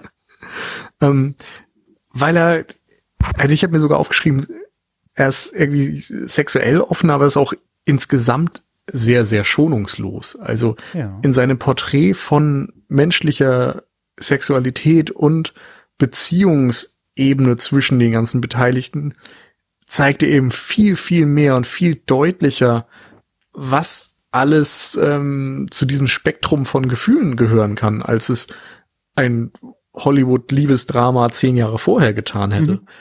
Und da sieht man eben auch ganz deutlich die Entwicklung des New Hollywood, das vorher eben sehr stark mit dem Projection Code darauf geachtet wurde, dass keine Brüste gezeigt werden mhm. dürfen mhm. zum Beispiel und das sich ja immer weiter aufgeweicht hat bis dann dieses neue Rating-System eingeführt wurde. Übrigens auch, glaube ich, dank Bonnie und Clyde quasi, wegen, wegen der Gewaltdarstellung und noch ein paar anderen Dingen. Ähm, und das ist ja wenige Jahre später, also ich glaube 68 oder so muss das dann gewesen sein, 67, 68, dass der Code aufgeweicht wurde und ersetzt wurde und dann drei Jahre später quasi haben wir so einen Film, in dem mhm. ähm, Ehebruch offen dargestellt wird, in dem nicht funktionale Ehen gezeigt werden, ähm, irgendwelche Affären zwischen einer Tochter mit dem Mann, mit dem auch ihre Mutter schläft. Also und das ist Nacktpartys. Ja. Da ist ja alles drin. Man muss natürlich auch sagen, Ende der 60er mit der gesamten Hippie-Bewegung und so war natürlich auch äh, eine offenherzige Zeit irgendwie. Aber trotzdem, dass das in einem Hollywood-Studiofilm dann doch so abgebildet wurde, ist verdammt beeindruckend. Das stimmt, genau, weil den Unterschied muss man sich bewusst machen. Wir sind ja hier nicht irgendwie in irgendeinem Underground-Ding so, ne? Nee, das ist jetzt kein Roger Corman-Film. Ja, genau, ne? Irgendeine X-Rated-Nummer, die auch in den Pornokinos quasi als Vorfilm vor dem Hardcore-Porno gelaufen ist, sondern äh, äh, ganz im Gegenteil, genau, es ist eine Studioproduktion. Es ist, ist übrigens auch einer, ich hatte das vorhin so mal angedeutet, das war ja ganz konkret so, dass also nach Easy Rider, äh, ich glaube Bert Schneider war das, äh, als Produzent äh, äh, diese Gelegenheit bekommen hat, quasi einen Freifahrtschein. Ich bin mir nicht sicher, was MGM. Ich weiß nicht genau, welches Studio da genau hintersteckte, aber wirklich gesagt hat, hier wir wollen, wir wollen fünf Filme, mach die. Äh, äh, kein Einfluss, du hast es in der Hand, wir wollen, also die Hoffnung war, glaube ich, machen wir noch, also weil Easy Rider war halt ein riesen Kassen. Fünfmal Easy Rider. Ja, ja, genau. Das war also einfach nur im Sinne von, von dem, was da hinten bei rauskommt. Ja, naja, Teil zwei bis sechs. Genau. Und das hat halt dazu geführt, dass Leute wie Jack Nicholson ihr Regiedebüt gemacht haben, selber in grandiosen Filmen von Bob Wavelson mitgespielt hat, äh, Five Easy Pieces. Also, äh, oh ja. Also man könnte das fast jetzt eigentlich komplett aufmachen. Ich zögere gerade hm. ein bisschen, weil ich gerade eigentlich noch mal ein bisschen bei der Sexualität bleiben möchte. Ja, vielleicht Aber, können wir am äh, Ende noch mal einen Blog machen. Ja, ja. Ähm, genau, ich komme da gerade drauf. Also richtig, ähm, äh, genau, wir haben es also in einem äh, sozusagen, das, es wird nicht mehr geschmuggelt und so äh, kodiert irgendwie transportiert, sondern wir sind offen, wir sind klar und das hat was Befreiendes und das führt halt dazu, dass mir der Film auch heute noch frisch vorkommt, also an, gerade an diesen Stellen. Ähm, und zum Beispiel finde ich eben so eine Sache wie der Moment, wenn der, der, der, der, der Liebhaber der Mutti die Tochter verführt, ich meine, verführt, ich will so ein Wort nicht benutzen. Ich finde, das ist Vor allem ist es ja eigentlich andersrum, oder? Äh, genau, sie will das ja auch, aber ich finde, finde, ich habe, ich finde, für mich ist es hammer ambivalent. Ich will jetzt gar nicht sagen, also ich, ich sehe da genauso eine Vergewaltigung wie einen Vertrauensmissbrauch oder ein, ein Verbrauch, also eine Manipulation eines äh, äh, älteren gegenüber eines deutlich jüngeren Menschen. Man kann das, also da kann man ganz viele Perspektiven. Das sehe ich tatsächlich überhaupt nicht da drin, weil sie so aktiv eigentlich genau das bekommt, was sie von ihm möchte. Ja. Also ich finde, sie wird von Anfang an so als die Verführerin dargestellt, die ja möchte, dass er sie mitnimmt und in diesen Billardclub da. Das ist okay, aber siehst du mindestens auch, auch, eine ziemlich erbärmliche Seite bei dem Typen in dem Moment? Also, dass er, ja, klar. Also er, okay, das, das, also das, das ja. Aber ich finde, also, dass er, dass er sich schäbig verhält, ja, eindeutig. Aber eine ja, Vergewaltigung ist für mich was anderes, weil sie, vor allem, weil sie das so eindeutig möchte. Ja. Also, ja, da finde ich, ist fast schon mehr feministischer Blick drin als in vielen anderen Dingen, weil, ja, weil ihre Sexualität, die sie selbst bestimmt, so deutlich dargestellt wird.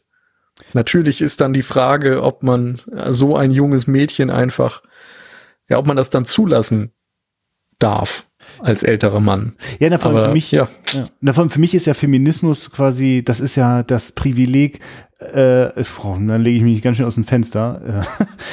Ich finde, das ist ein Privileg der der äh, befreiten und freien äh, Menschen. Äh, ich sehe ganz genau. Ja. Und ich finde, das ist ja äh, ich, ein eher ich wollte gerade sagen, ein goldener Käfig, in dem sie lebt, aber so golden ist der Käfig ja auch nicht, eher so Öl verschmutzt so, aber sie gehört ja tatsächlich, also das ist ja die Familie, die, wo der, wo der äh, Vater quasi zu, zu leidlichem Ölreichtum gekommen ist. Also ist das nicht so, dass man da äh, gleich in großen Limousinen fährt, aber hm, man hat es nicht aus der Stadt geschafft. Ja, genau, ne? Also das bleibt schon auch alles ganz schön auf dem Ölteppich da so. Aber jedenfalls dieses, ähm, äh, äh, also ich weiß jetzt, dem Feminismus habe ich jetzt ein bisschen verrannt.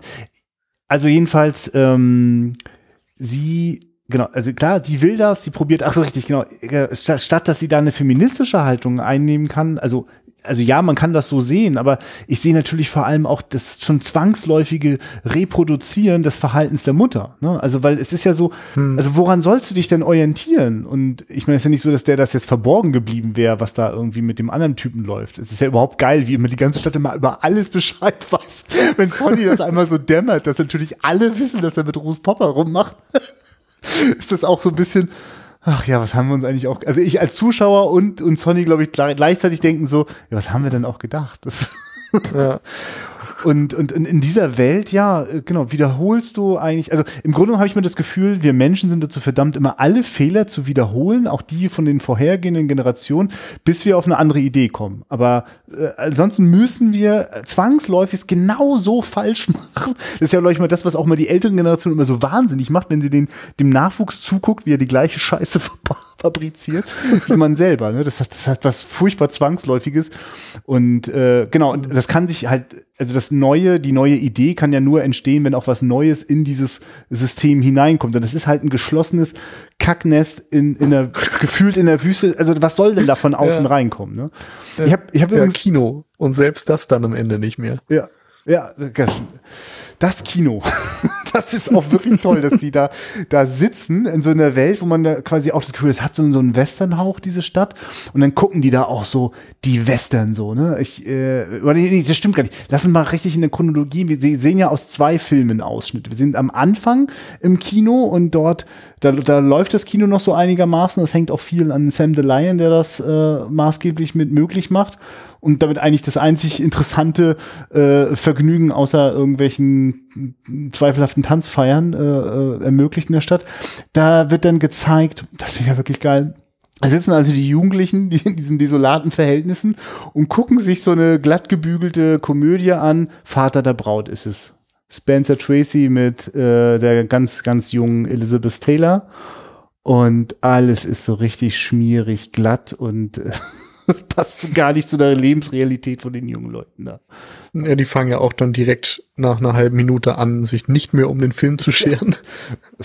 Aber das ist wirklich, ist wirklich ich finde das wirklich lustig. Also, diese, also, ähm, es gibt so eine Einstellung auf so, genau, die, die, wenn die Mädels noch alleine sitzen, bevor Sunny dazukommt, hat das so ein bisschen was von so, ach ja, das muss schön sein, mal irgendwann einen Mann zu finden und zu heiraten. So ein bisschen ja. so, haben so diesen Prinzessinnenblick, so diesen verträumten Ja, genau. Also man wird natürlich auch so ein bisschen durch diese Kultur geprägt, ja. wie das Leben verlaufen soll und so weiter. Ja, und es ist, es ist ja so das Fenster in so eine, ja, also wir ja. empfinden das vielleicht gleich so als Traumwelt, so vielleicht denken, haben die da noch so schon die Hoffnung, vielleicht kann man das ja auch noch irgendwie kriegen oder so. Ich meine, sie kriegt ja zumindest auch davon die Vorstellung, dass sie doch bitte wie eine Prinzessin behandelt werden soll und nach einem Jahr gefälligst ein Geschenk bekommt und diese ganzen Geschichten. Also das so ein bisschen, geil, ja. das hat sie ja schon gelernt. Ja. Und auf der anderen Seite sehen wir ihn, wie er schon am Ticketschalter irgendwie zu spät ist und ihm gesagt wird, so ja, dies hast du verpasst und jenes hast du verpasst und naja gut, zahlst du jetzt noch mal weniger und ihm ist es völlig egal, weil es ihm offensichtlich nicht im geringsten um diesen Film geht. Mhm ich meine, das, das führt jetzt ein bisschen weiter wahrscheinlich als der Film, aber ich habe mir schon so oft immer so Gedanken gemacht, gerade weil ich als Jugendlicher auch davon mit was anfangen konnte, mit so der amerikanische Traum, ne, vom Tellerwäscher zum Millionär ja. oder all diese äh, Legenden, die dort so gepflegt werden und die, die, für die es ja auch zig Filmbeispiele gibt. Also ich bin ja mit amerikanischer Kultur in Berührung gekommen durch Filme, Filme, Filme, Filme und in denen das viel so äh, äh, immer wieder neu beschworen und fabriziert wird. Und äh, für mich war das auch schon immer manchmal ein bisschen kurios, also aber auch eher jetzt im Rückblick, das mit der eigenen Realität in Einklang zu bringen, war ja unmöglich so. Ne? Also dass man dann irgendwann dachte, hm. oh, das wäre ja geil, nach Amerika zu gehen. So. Und umso älter man wird, umso mehr man äh, sich das zulässt, sich auch reinzuziehen, was sonst noch so ist auf der Welt und auch in Amerika, äh, in den Vereinigten Staaten, dann merkt man, das haut auch, auch da haut das natürlich auch nicht hin. Es ist nicht nur so, dass man jetzt in diesem Land sein müsste, um das zu erleben, sondern man müsste in den Köpfen Köpfenleben dieser Drehbuchautoren oder ich weiß gar nicht, das sind ja nicht die Drehbuchautoren, die das erfinden. Das ist ja, ich habe das Gefühl, ähm, die, Amerik die Amerikaner sind aus irgendeinem Grund besonders gut da drin, ähm, eine, also die haben also meistens eine eher total ernüchternde Realität ähm, und äh, eigentlich müsste sie das ja total davon abbringen, sich ständig in irgendwas anderes reinzuflüchten, weil das ja, weil der Unterschied eigentlich so groß ist. Aber natürlich nicht. Man produziert immer extremere alternative Realitäten. Äh, ja, jetzt, jetzt drehe ich es auch wirklich weit. Das führt ja so weit, dass man dann irgendwann anfängt, einfach lieber ans Alternative zu denken, an die alternative Realität, die es dann so gar nicht gibt. Also ich, ich finde es wirklich beeindruckend, also dass man sozusagen, also das wird irgendwie nicht alt, so der amerikanische Traum so.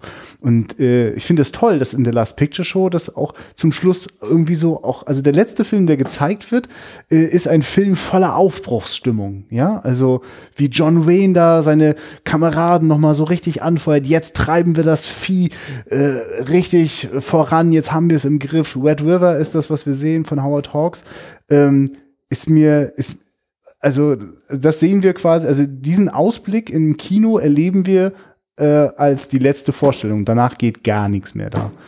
Äh, ist schon, also ich, ich finde das immer wieder bemerkenswert so. Also, weil ich habe immer das Gefühl, danach müsste man aus dem Kino rausgehen und Amok laufen, weil das, weil man das nicht mehr erträgt, weißt du? Ja. Aber stattdessen trottet man so hm, seinem Schicksal entgegen. ja.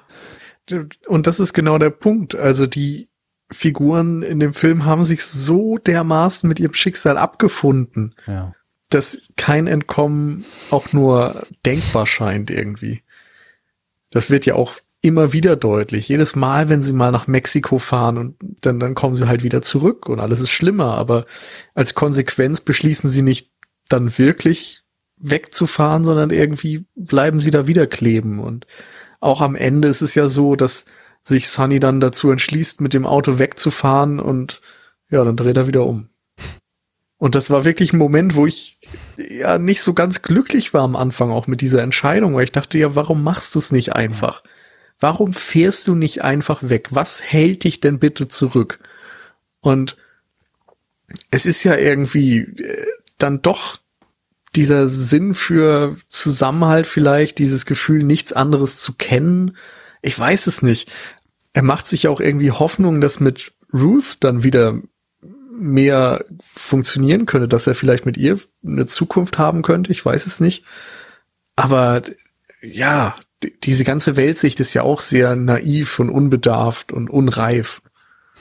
Ja, ich meine, es ist interessant, ja, ne? Dieses, ich meine, es ist schön, ja. dass er zurückfährt, weil dann noch diese wunderbare Szene folgt, aber so für, für sein eigenes Leben macht es eigentlich nicht so Sinn.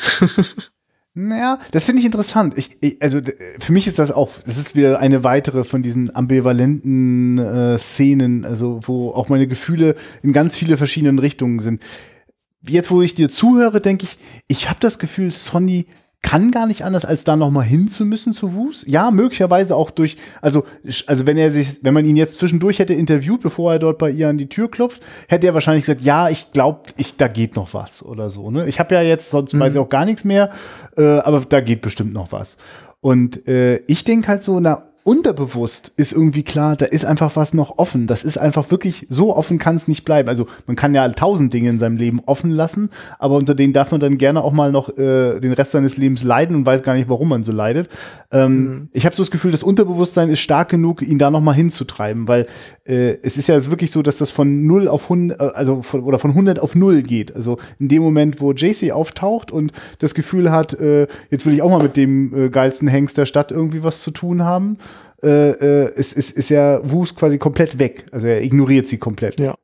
Und äh, das, ich glaube, viel stärker ist gerade, weil ich die, äh, die Romantik, äh, also ich, wenn kein Platz für Hoffnung an diesem Ort ist, das haben wir ja nur schon hinreichend beschrieben, dann sucht man ihn sich an den unmöglichsten Orten. Und natürlich ist mein unmöglichster Ort in dieser unmöglichen Beziehung zwischen den beiden. Die, das, natürlich hat das keine Zukunft so, aber das kann man nur rational sagen. Mein Herz sagt sofort, nein, das vielleicht mal gucken und ah und hier.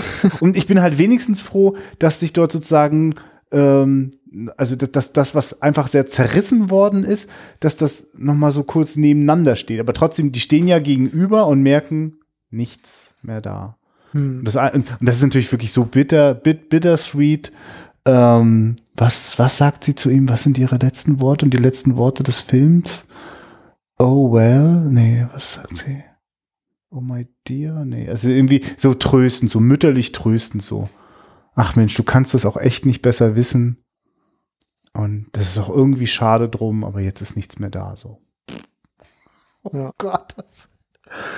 Aber es ist wirklich, ja, äh, aber das ist ja eine von diesen. Nur, ja. Also von, von der Sache her würde ich ja sagen, eigentlich müsste dann dieser Moment kommen und dann müsste er aus der Stadt fahren. Ja. Weil er in dem Moment dann doch feststellt, dass das nicht alles sein kann und dass, wenn er schon zugrunde geht, dann vielleicht doch lieber in Mexiko oder sonst wo als an diesem Ort. Ja.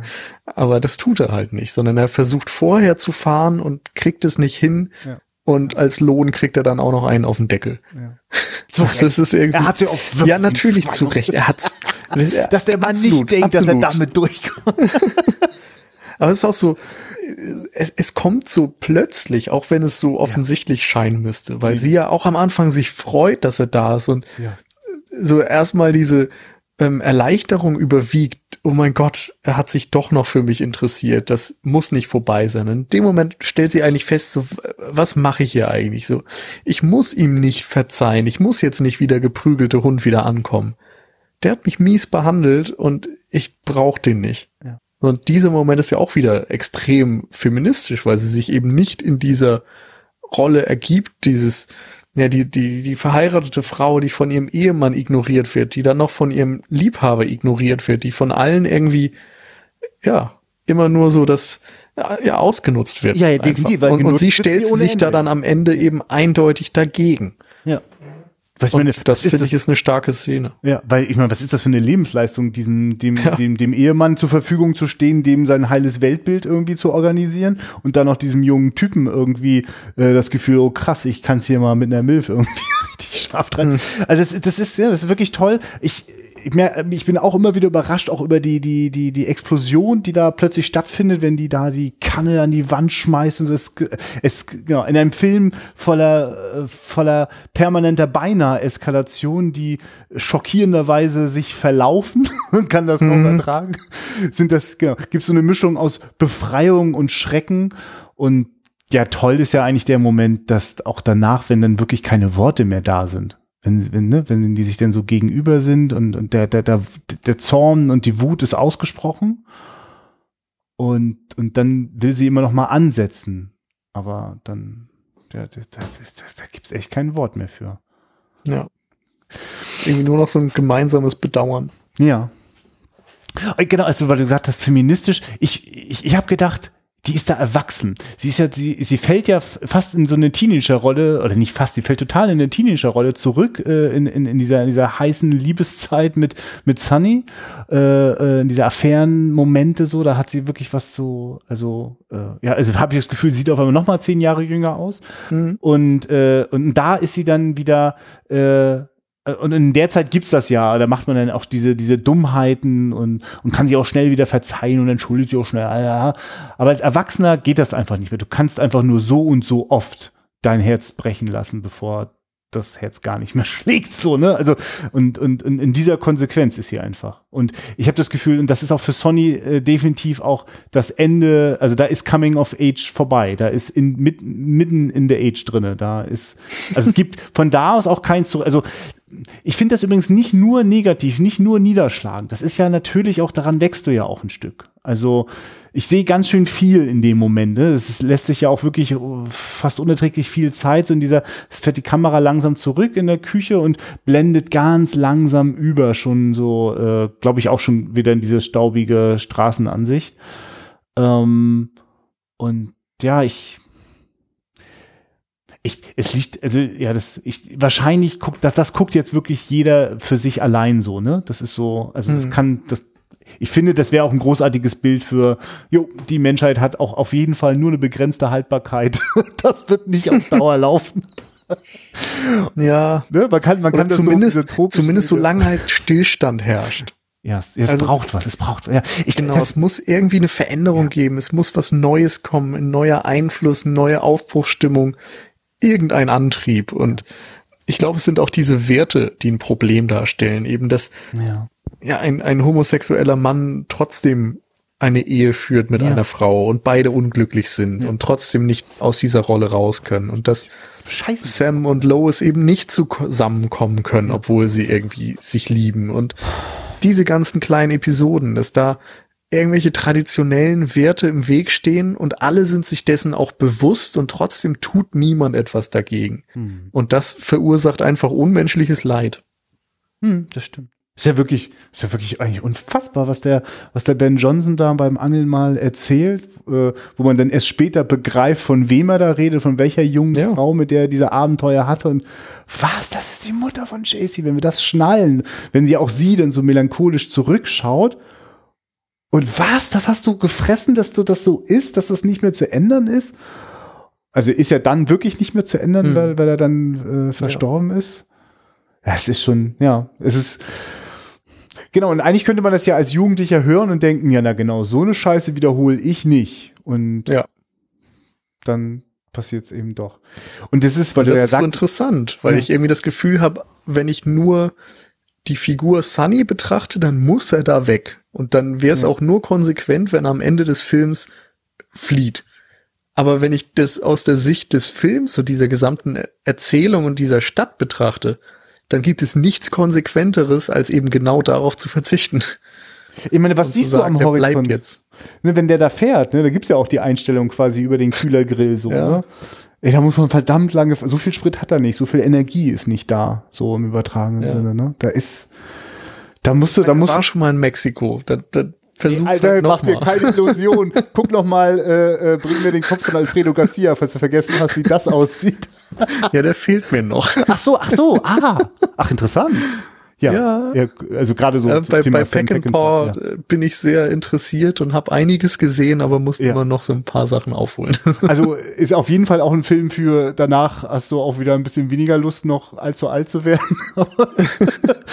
äh, oder vielleicht ja erst recht. In Ja. Wirklichkeit sind die Gibt alt. es optimistische Pack and Paw Filme? Ich bezweifle es jetzt einfach mal. Ja, gibt's ja tatsächlich und ich werde äh, beim O-Western, äh, das, das kann ich ja hier schon mal anteasern, äh, mit Max den äh, besprechen. Äh, das haben wir schon mal so hinter den Kulissen abgekaspert und wir streuen das jetzt hier mal mit, mitten rein in die Sendung. Es gibt einen unglaublich hoffnungs... Ich meine, ja, unglaublich. Ein ganz großes Happy End wird's auch nicht, aber einen unfassbar komischen, liebevollen, romantischen Western, fast ohne, ohne Tote, ähm, nämlich ähm, Oh, ja, die eben jener Film, dessen Titel mir gerade nicht einfällt. Ihr werdet es demnächst bei der Wiederaufführung erleben. Verdammt nochmal, was ist denn da los? Der, Ja, ich glaube, ich habe Bilder im Kopf. der, aber- der Ballad auf äh, ja, auf Cable Hogue. Hogue. Genau. Ja, ja, It's genau. amazing. It's great. Auch noch nicht Was- gesehen. It's awesome. Unbelievable. Okay. Christian, das bitte erspar dir. Ja, Diese Kommentare möchte niemand hören. es kam so aus mir raus. Diese Ich, amerikanische ich, ich Kackkultur. weise dich jetzt einfach mal in deinem eigenen Podcast zurecht. Ich hoffe, das ist okay. Ja, bitte. Wenn es so aus mir heraustrumpet, dann Ja. braucht man Hilfe. Scheint so. Äh, ja, sag mal, Nils. Äh, wir, wir haben uns ja ganz gut so reingeschwungen, so in die äh, verschiedenen äh, desillusionierenden Momente dieses Films, der ja auch wirklich sehr episodisch erzählt ist. Ähm, äh, äh, da bist du, das kannst du, ja, weiß ich auch nicht. Wo, wo ordnest du den denn jetzt ein in deinen Seherfahrungen? Bekommt der, bekommt der einen kleinen Ehrenplatz in deinem Herzen? Oder bist du Das weiß neugierig ich tatsächlich noch nicht. Also ist, Ja. ich habe ihn ja nun einmal gesehen und ich glaube, die wenigsten Filme schaffen das auch, so nach, nach einer Sichtung direkt den Ehrenplatz zu erobern. Ja. Ganz so weit kann ich nicht Das gehen. zu viel, das ist gut. Ähm, aber ich fand ihn auf jeden Fall sehr, sehr interessant und eigenständig. Also insgesamt war es ein Film, den ich auch mit wenig anderen Filmen vergleichen kann. Also natürlich kein Werk, der, das jemals erschienen ist, erfindet irgendwie das Rad völlig neu. Aber dieses Gefühl, dieses resignierende und, und hoffnungslose, was aber trotzdem nicht in, äh, ja, in irgendwelchen suizidialen Gefühlen beim Zuschauer ausartet, das ist irgendwie eigenständig gewesen. Das habe ich selten gesehen. Hm. Ähm, diese Coming-of-Age-Aspekte eben fallen da auch rein, die aus einer anderen Perspektive irgendwie beschrieben werden und überhaupt zu der Zeit damals ja auch noch nicht so verbreitet waren, wie sie das heute irgendwie sind, dass sich die Muster da so deutlich herauskristallisiert haben.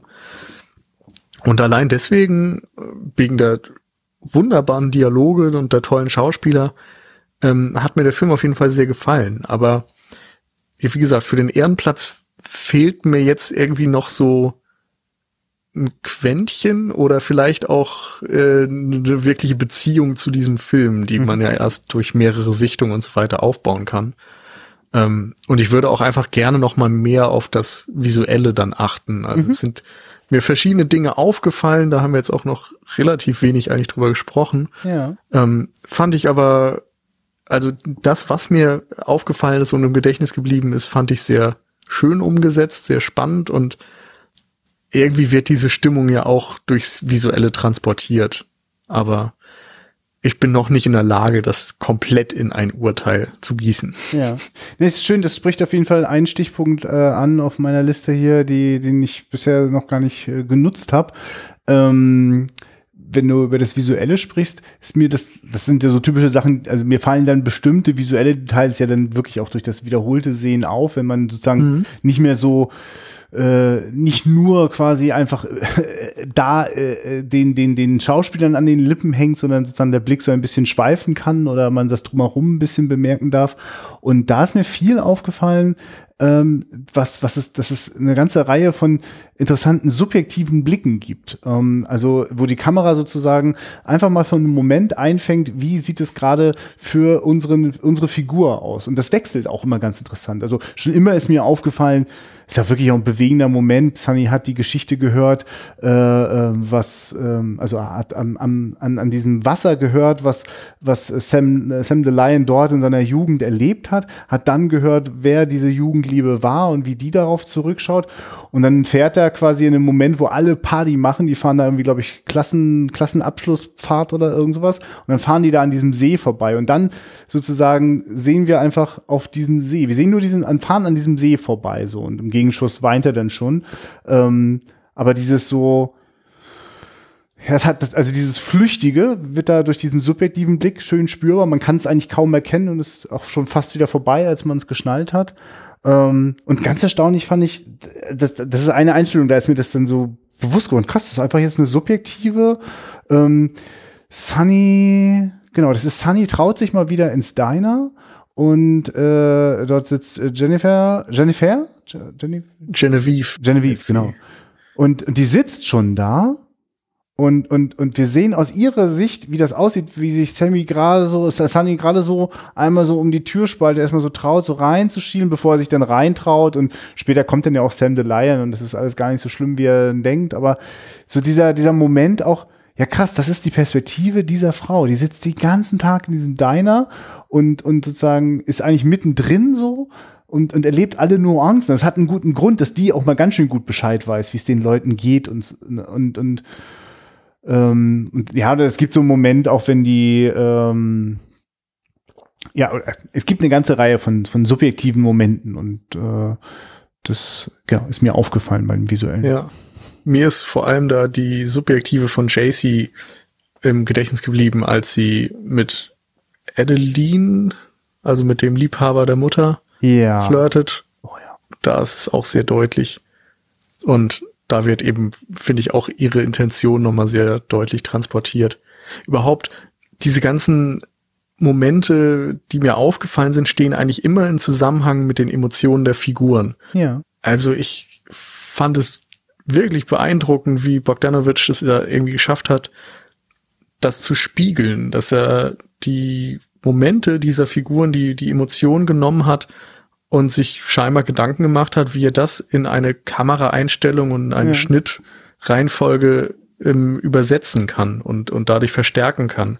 Ganz oft ist die Kamera ja eher ruhig und, und fängt einfach nur das Geschehen ein, aber immer wenn dann irgendwie diese Emotionen, die oftmals ja auch unterdrückt werden, wenn, immer wenn sie an die, äh, zum Vorschein kommen, an die Oberfläche drängen, dann gibt es oftmals diese langsamen ähm, Einzoom-Momente der Kamera, wo wir immer den Figuren uns annähern. Ja, oder also Fahrten auch so, genau. Ja, ja, genau, Schwenks ja. und Fahrten, die dann auch teilweise so eine Blickinszenierung sind und in den Blicken der Figuren folgen, aber manchmal eben auch ja etwas sehr äh, äh, emotionales, zwischenmenschliches transportieren. Das stimmt. Es und das Schwarz-Weiß zum Beispiel ja. passt da ja auch rein. Das war ja 71 ja. auch eigentlich schon wieder. Bewusste Entscheidung für den Film. Genau. Die. Genau. War wahrscheinlich eher schwer auch durchzusetzen. Das Ding muss ja, jetzt ein Ich habe auch gehört, sein. Orson Welles hat tatsächlich gesagt, er soll den in Schwarz-Weiß filmen. Ja.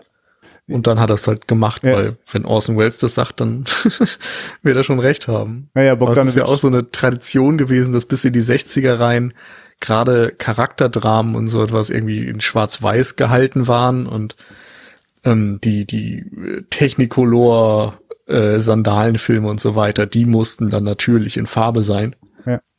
Und eigentlich hatte sich das dann schon wieder überholt und The Last Picture Show geht dann so ein bisschen wieder in diese Tradition zurück. Und fängt dann natürlich dann auch wieder diese, diese Stimmung, dieses Triste perfekt ein. Ja. Also ich, ich habe da auch, also ich kenne auch diese Anekdote mit Orson Welles, der, da hatte Bogdanovich auch einen guten Draht dorthin. Äh, und ähm, es ist auch so, dass ich habe das jetzt äh, zum ersten Mal auch in, in der Criterion Blu, Blu-ray-Ausgabe gesehen und äh, da war nochmal sehr deutlich, äh, habe das hier in, in so einer größerer Projektion zu Hause gesehen, dass, äh, also ich, ich muss dir vorstellen, ich habe das halt äh, in den 90er halt äh, von der VHS-Kassette vom Fernsehen aufgezeichnet, damals in diesem äh, Seminar gesehen, ne? Und da war ist diese typische VHS-Ästhetik war schon immer, also und dann eh nur PAL-Auflösung, aber äh, diese, diese aufgesteilte Ko Kontrastkurve, also das heißt, Himmel waren dann immer fast schon immer weiß ausgebrannt und, und äh, also da war sozusagen zwischen hell und dunkel gab es wenig dazwischen so. Und, äh, und, und jetzt sozusagen war das, gerade bei Criterion, das finde ich, wie einige äh, die sich da ein bisschen Mühe geben bei den Blu-ray-Labels, äh, sich Mühe geben, nicht diese ganze, das ganze Korn immer weich zu zeichnen von dem 35 mm Material, sondern das äh, originalgetreu so lassen. Und das hat dann, hatte ich das Gefühl, es gab richtig sehr grobes Material. Ne? Also das war jetzt nicht das edelste, was man irgendwie hätte finden können, weil in den 70ern gab es das schon richtig äh, fein und, und, und super schön so, aber das war auf jeden Fall grobkönigsmaterial, was natürlich dieser Kulisse und, und, und der, der Stimmung extrem entgegenkommt, ne? dass das alles so eine über allem hängt so ein Schleier. Wie, also manchmal kann man das, das Filmkorn gar nicht von dem Staub, der da durch die Straßen weht, irgendwie unterscheiden. Und das ergibt eine sehr schöne Mischung. Also das wäre definitiv ein Film, wo ich sofort, wenn ich wüsste, da läuft in, in greifbarer Nähe in einem Kino als 35 mm Vorführung, wäre ich sofort drinne, weil jeden, jeden Kratzer und jeden Laufstreifen und jeder, jedes Staubkorn, das da noch oben drauf kommt, äh, gehört zur Vorführung dazu. Also das, das, das würde ich mir auf jeden ja. Fall geben, ja oder so ein, so ein leichtes Knistern. Ich, ich kann das immer gut verklären, dieses analoge. Das merkt man kaum. Na, kaum. ähm, ja, das Visuelle.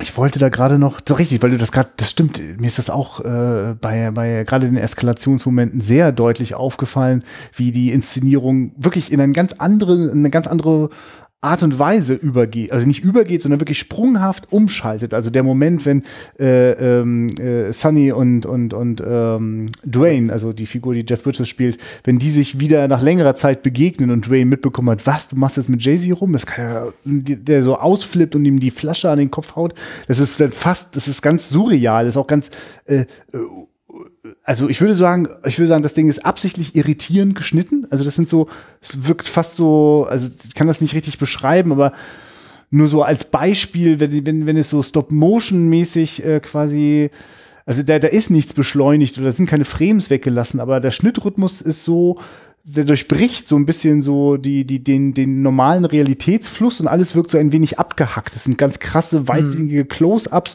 die heftig aneinander geschnitten werden und äh, ja, keine Einstellung wird zweimal verwendet. Ja, ja, ja, stimmt, genau. Also wahrscheinlich ein, ein einziger Wahnsinn in der, in der, in der Auflösung und in der, in der Produktionszeit für diesen kurzen Moment.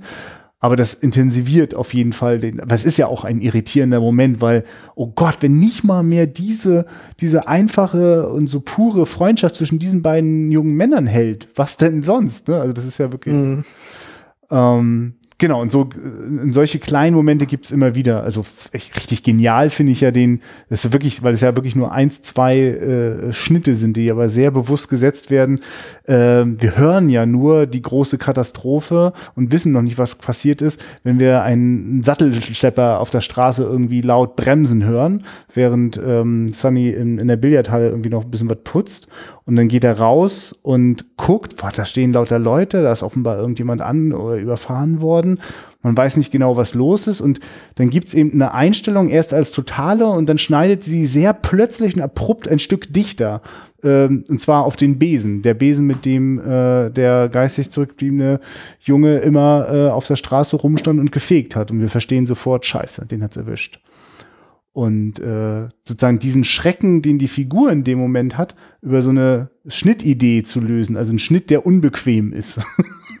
hm. äh, das, ja, also das, das, äh, genau, bin ich auf jeden Fall sehr beeindruckt und man kann an der Stelle ja. mal anmerken, das ist Peter Bogdanovich zweiter Spielfilm. Also er hat vorher ja. Targets gemacht. Ein, ein letzter Schwanengesang auf Boris Karloff, der da, glaube ich, so eine letzte Rolle hat als sehr alter Mann und sich selbst spielt. Ähm, und dann äh, The Last Picture Show. Ja, das hat so was extrem ex äh, Impressionistisches, finde ich. Ja. Also ich muss sagen, Impressionismus im Film ist bei mir eine totale Lücke, aber so stelle ich es mir vor. ja. Also ich, kennst du ein bisschen was von Orson Welles? Also das Orson Welles, wer hätte das ja. auch irgendwie? Also ja, Touch of also, Evil zum Beispiel, also der hat ja auch. Ja, Touch of Evil und Citizen Kane habe ich beide gesehen. Ansonsten bin ich mir gerade nicht sicher, ob da noch mehr ist. Ja, aber dann hast du ja schon, also kriegst du ja. schon ordentlich eins reingewirkt. Also. Ja. nee, aber ich dachte jetzt noch wirklich mehr an die französischen Geschichten da. Wann war das? 20er Jahre oder so? 30er?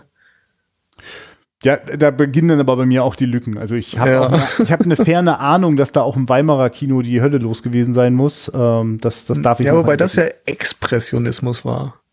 Und die, die Impressionisten waren dann eher in Frankreich unterwegs. Ich versuche mal gerade, vielleicht schlage ich eine gute Brücke für den einen oder anderen Zuhörer. Ich kann das nicht sagen. Kannst du das, also ich will dich da äh, gar nicht in Schwierigkeiten bringen, aber kannst du mir das helfen, das so ein bisschen auseinanderzuhalten, den Impressionismus und den Expressionismus? Also, sorry, schwer. Ja, oder nur so vom Gefühl. Ich verhaspel mich da auch mal, aber ja. ähm, beim Impressionismus geht es vor allem auf jeden Fall darum, so die, das Innenleben der Figuren und, ähm, und, und eine Emotion irgendwie nachfühlbar zu machen. Okay. Und beim Expressionismus ähm, Ach Gott. Du, äh, ich lese es bei Wikipedia. Ja, mache ich, mache ich. Und alle anderen, die bis hierher zugehört haben, bitte auch. Und ich habe das jetzt auch ja. gar nicht erwartet. Ich war nur neugierig, weil ich merke gerade so, ach ja, stimmt, da gibt ja. einen Unterschied. Und ja, das, weißt du, das sind diese Geschichten, da hat man eine rudimentäre Vorstellung und ja. so ein ja, ja, ich du, weiß auch nicht. Da saß ich, ich auch in der Schule, aber da habe ich Schwierigkeiten mit Schule bekommen, weißt du, weil ich gedacht habe, was will die Kunstlehrerin denn jetzt von mir? Ich muss raus. Ja, aber ah. ich könnte es tatsächlich eigentlich besser wissen, weil so Musikleistungskurs, da, da war das natürlich dann Thema und im Filmstudium hatten wir die Epochen ja auch nur. Aber ja, wenn man da dann nicht den Hauptpunkt äh, des Interesses hat, dann wenn dich das noch in einer Stunde interessiert, sich das dann mal. oder wenn das noch irgendwen in einer Stunde interessiert und man sich dann anguckt, dann hat man es danach auch verstanden. Aber ich habe immer das Gefühl, ohne, ohne so ein Bedürfnis wie jetzt bei mir gerade, das mal zu unterscheiden, könnte ich es auch nicht lernen. Wenn es mir vorher jemand einfach so erzählt hätte, weil man mir jetzt gerade alles Mögliche erzählt, dann kann das auch nicht hängen bleiben. Also egal, das ist eine ganz andere Diskussion, aber ähm, da ist auf jeden Fall was, das, das springt einen schon fast an von der Leinwand oder vom Fernsehbildschirm oder vom Laptopbildschirm. Und äh, das ist was mit Ismus. ja. Das Extremismus, das visuelle Extremismus. okay. Ähm, also ich glaube, hier steht irgendwie, dass beim Impressionismus vor allem äh, beim Expressionismus der Künstler etwas ausdrücken möchte und, und sein, sein Ausdruck dann im Vordergrund steht und beim Impressionismus dann quasi mehr die Figuren. Aber äh, das ist mit sicherlich keine zitierbare Definition. Nee. Das, den, den Anspruch vertreten wir hier nicht. Äh, ich habe das hab ganz vergessen, fällt mir gerade auf. Wir sagen ja am Anfang immer unsere Tagline. Wer das jetzt aus irgendeinem Grund zum allerersten Mal äh, hier hört und immer noch zuhört, dem sei noch mal gesagt, äh, Wiederaufführung, äh, alte Filme neu entdeckt und äh, die steilen Thesen und das große Halbwissen. Das ist unser Markenzeichen. Achso, und wir spoilern die ganze Zeit den Film. Sorry, falls ihr das noch nicht gewusst habt. Dann ist ja auch schon alles klar. Aber übrigens, das ist ja das Schöne so, nichts von den Dingen, die wir äh, ja bis sozusagen im Kleinsten auch über das Ende jetzt schon erzählt haben, kann, kommt denen auch nur nah, was, wie sich das anfühlt. Das kann man einfach erst nach zwei Stunden fühlen, wenn man bis dahin dran geblieben ist. Also da mache ich, ich bin immer sehr glücklich über Filme, bei denen ich nicht das Gefühl habe, das einzige wichtige Gut, das sie haben, ist, dass man am Ende nicht weiß, was passiert. So, das haben wir deutlich herausgestellt, dass die Spannungskurve von diesem Film ganz anders funktioniert, was das angeht. Ja. ja. Ähm, hast du noch was auf deinem Zettel, was hier noch, was noch rein muss? Äh, ach, ich denke, das Rele das meiste Relevante hatten wir drin. Ja. Ähm, eine einzelne Einstellung vielleicht noch, diese Ampel, die auf Rot schaltet, hm. fand ich war noch ein ganz, ganz, ganz wunderbarer Moment, mhm. um das nochmal hier ähm, anzusprechen. Aber ansonsten ja. denke ich, haben wir alles soweit mal mehr intensiv, mal weniger intensiv besprochen. Ja, schön.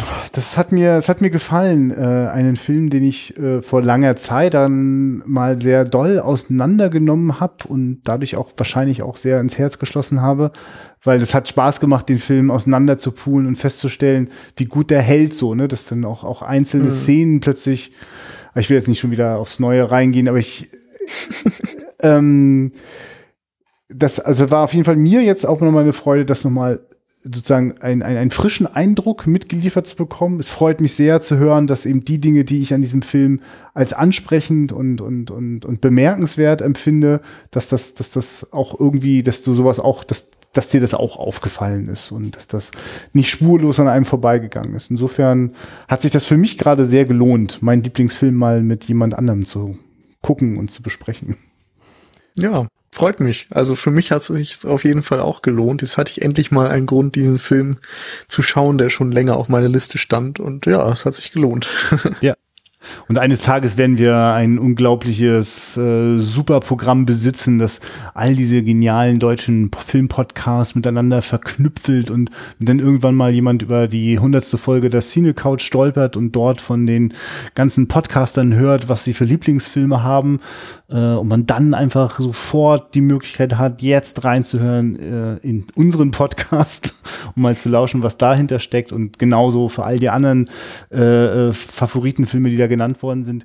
Das wäre noch irgendwie ganz schön. Bis dahin kann ich äh, euch, lieben Zuhörern und Zuhörerinnen, mal ganz dringend empfehlen, auf äh, cinecouch.net vorbeizuschauen. Habe ich das richtig gesagt, Nils? Ja. Ja. Genau. Da findet man auch jede Woche neues Material. Bin ich da richtig? Ja, noch. ah, noch? Ändert ihr das demnächst? Äh, oh, bis jetzt oh Gott, ist nichts Spoiler. geplant, aber so. ja, es, wir, jetzt spoilern wir richtig. Ja. Nee, ähm, aber man weiß ja nie, ne? Ja. oh wir haben ja vorhin noch festgestellt, wie lang uns das jetzt schon gibt. Irgendwie mehr als vier Jahre und ja. Ja, ist eine lange Zeit. also wenn ich das gerade mitgezählt habe, waren das eher so sechs, äh, fünf, naja. Okay. Sechs, ja, genau, aber auf ja, jeden Fall. Sag ich ja mehr als vier. Ja, ja.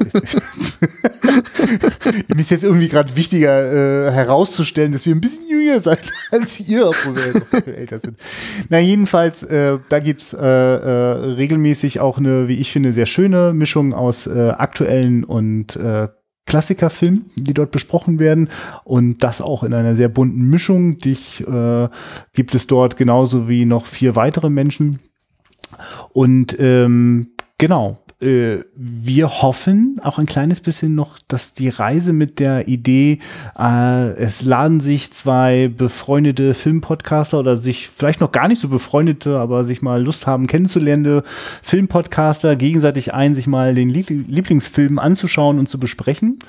Ähm, so ein bisschen habe ich das Gefühl, äh, ist das jetzt vor kurzem bei Enough Talk passiert, kann man das so sagen? Ja, genau. Das war mehr oder weniger zufällig. Aber Arne und ich hatten schon länger mal geplant, über einen unserer Lieblingsfilme von uns beiden eben äh, zu sprechen, Love Exposure. Und durch äh, verschiedene Zufälle und andere Aktionen kam dann noch Daniel vom Spätfilm dazu. Und dann haben, und er kannte den eben nicht und es war Love Exposure von Sion Sono. Und dann haben wir erst einen Mini-Einstieg beim Spätfilm äh, in den Film gegeben und haben dann uns bei Enough Talk natürlich länger ausgebreitet, wie man das kennt. Sehr schön. Ja, ich meine, ich, ja. ja. ich warte ja noch so ein bisschen drauf, weißt du, meine Bucketlist als Podcaster, die ist ja eigentlich schon komplett abgehakt. Ne? Seit dem Zeitpunkt, wo Max und ich festgestellt haben, dass wir offenbar mindestens mindestens zehn verschiedene Menschen jeden Monat aufs Neue unseren Podcast downloaden. Das ist schon bemerkenswert. Da war die Bucketlist eigentlich schon durch.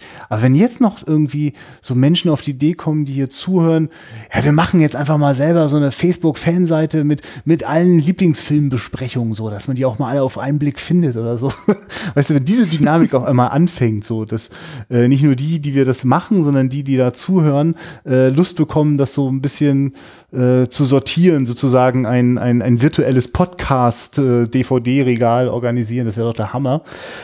Oder auch nur eine Idee, wie diese kleine, äh, kleine Keimzelle, äh, die eine Reihe werden könnte, wie man das nennen könnte. Sind wir weiterhin auch sehr neugierig? Dürft ihr gerne auch in die Kommentare schreiben. Ähm, und bitte auch auf jeden Fall rückmelden. Findet ihr das irgendwie interessant? Habt ihr da Lust auf mehr? Habt ihr vielleicht auch sogar Vorstellungen? Ich finde ja mal, der Christian von der Second Unit müsste mal mit dem Dennis vom Nichtspielcast oder, oder, oder. Immer her damit. Äh, man, man kennt sich so, der ein oder andere Filmpodcaster.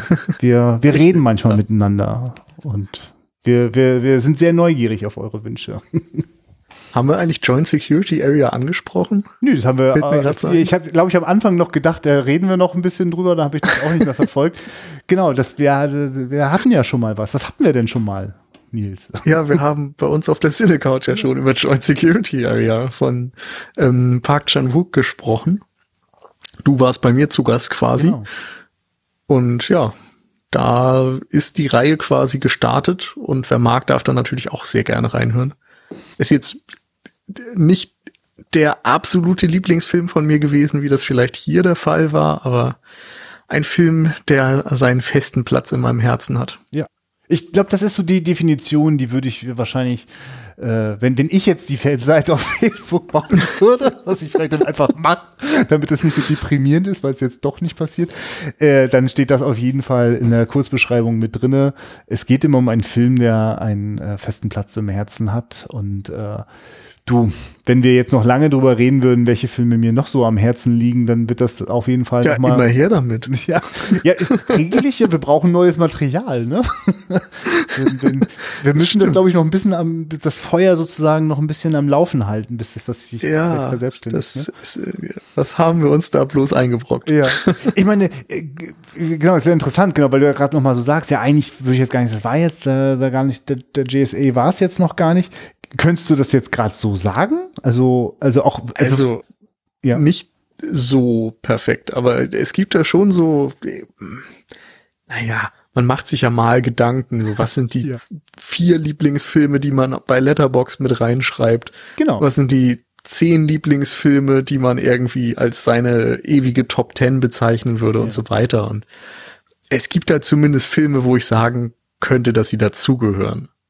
Love Exposure ist dann eben einer davon. Ja. Und andere sind dann wiederum auf der Kippe. Und wiederum andere haben irgendwie einen Platz in meinem Herzen, wie Joint Security Area, aber es ist relativ klar, dass die nicht unbedingt in den Top 10 sind. Ja. ja es ist schwierig. Ja, okay. Also ich meine, ich weiß nicht, soll ich jetzt Name-Dropping betreiben? Ja, also ich, es gibt ja so zwei Welten so. Und die eine Welt wird es eh geben, dass wir äh, äh, in irgendwelchen äh, Nachrichtenprogrammen uns äh, die, die, die Ideen um die Ohren hauen oder es manchmal äh, über Monate hinweg strecken. Das tun wir wahrscheinlich eh. Aber wenn dir gerade so spontan was einfällt, kannst du das ja mal ausprobieren. Ich also ich du wärst sagen, jetzt gefühlt wärst du jetzt wieder dran, bis ich wieder was sage. okay, äh, das ist echt gerade ein bisschen. Ich bin ein bisschen überfordert, weil ich auch einige meiner Lieblingsfilme schon im Podcast besprochen habe. Das stimmt. Das wäre vielleicht interessant, wenn das noch nicht passiert ist. Ja, das hast recht. Insofern äh, müsste ich jetzt erstmal die nennen. Ja, oder kommen mir natürlich gerade die in den Kopf, die ich schon besprochen habe. Ja. Ähm, von den anderen. Äh, The Deer Hunter, Michael Cimino. Ah, ja. Der ist zum Beispiel weit vorne. Das wird auf jeden Fall ein ordentlicher Home Run. Hatten wir schon festgelegt, muss das so sein, dass der andere den zum ersten Mal sieht? So ein bisschen war das, glaube ich, die Idee, oder? Ja, genau. Ich ja. glaube, das war auch einer der Gründe, warum wir dann Joint Security Area genommen haben, weil ich vieles eben schon besprochen hatte und anderes kennst du dann sowieso. So, äh, ja, The Good, The Bad and the Ugly zum Beispiel ist jetzt irgendwie, ne, ja. Kann man mal gesehen haben vielleicht, wenn man sich für Film interessiert. Ähm, ah ja, okay. Ja, und ein paar neuere Sachen, da kann ich zumindest sagen, dass du die mit Sicherheit noch nicht besprochen hast. Ja, das stimmt. Das, wir sind da ja sehr berechenbar. Ja, Sag mal. Aber, ja, Oldboy zum Beispiel hatten wir eben schon. Ja. Ähm, Being John Malkovich fehlt mir tatsächlich noch. Da suche ich oh. immer noch Mitstreiter.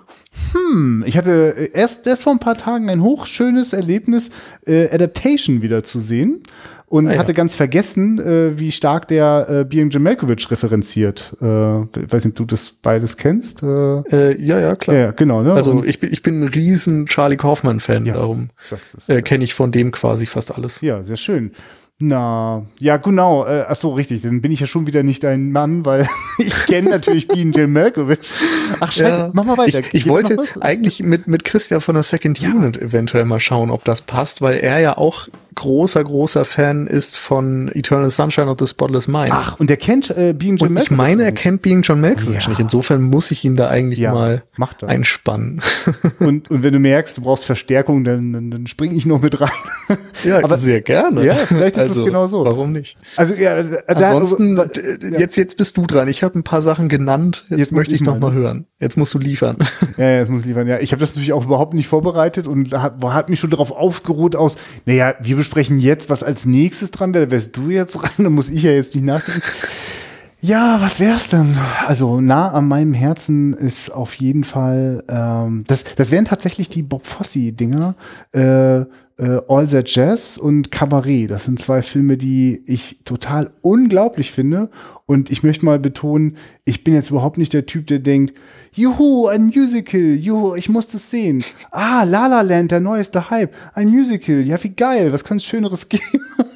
also, ich habe halt glücklicherweise die Feststellung gemacht, dass es fantastische Musicals gibt und ich bin ein großer ja, Fan. Auf jeden Fall. Ne? Also, ich habe zum Beispiel auch mal mit wirklich einem unglaublichen Spaß in einem vollen Saal äh, bei der Berlinale Retro vor zwei, drei Jahren äh, lief äh, Singing in the Rain äh, in einer, in einer, in einer zeitgenössischen Technicolor-Kopie. Das war ja. ein Fest, das war unglaublich. Also, es ist wirklich oh Mann, ein großartiges ja. Teil und ähm, das musst du mal Michi erzählen. Das ist bei ihr so der Lieblingsfilm. Ach, schön. Ja, also das ist auch wirklich verständlich und das ist auch, wenn man gerade noch ein Herz für Film hat, ist das ja auch ein Geschenk ohne Ende. Das, also ja, das, das war zum Beispiel das, was ich, ich kannte den dann schon von vor vielen Jahren, um ihn dann aber im Kino zu sehen und zu verstehen, wie doll es auch ums Kino als solches geht und um die Zahlen, bla bla. Also, um Gottes Willen, jetzt kommt Das ist, glaube ich, auch bei uns auf der Cinecouch einer der meist zitierten Filme. Ah ja. Also jedes Mal, wenn bei uns der Aufnahmeknopf gedrückt wird, wirft eigentlich irgendeiner einen Rollem in den Raum.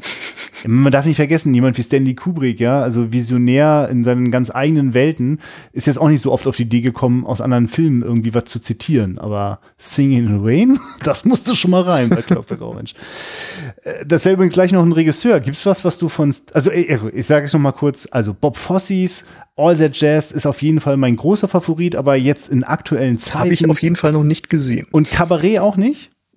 Auch nicht. Und das finde ich ist zum Beispiel der Film, der schreit förmlich danach in einer Zeit, in der wir scheinbar, ich will es ja nicht, ich will es ja nicht wahrhaben, aber es sieht ja so aus, als wäre, na, so ein bisschen Nationalismus wird auf jeden Fall salonfähig und ganz so schlecht war doch auch nicht alles im Faschismus. Wir haben nur auch ganz gut gelebt, oder?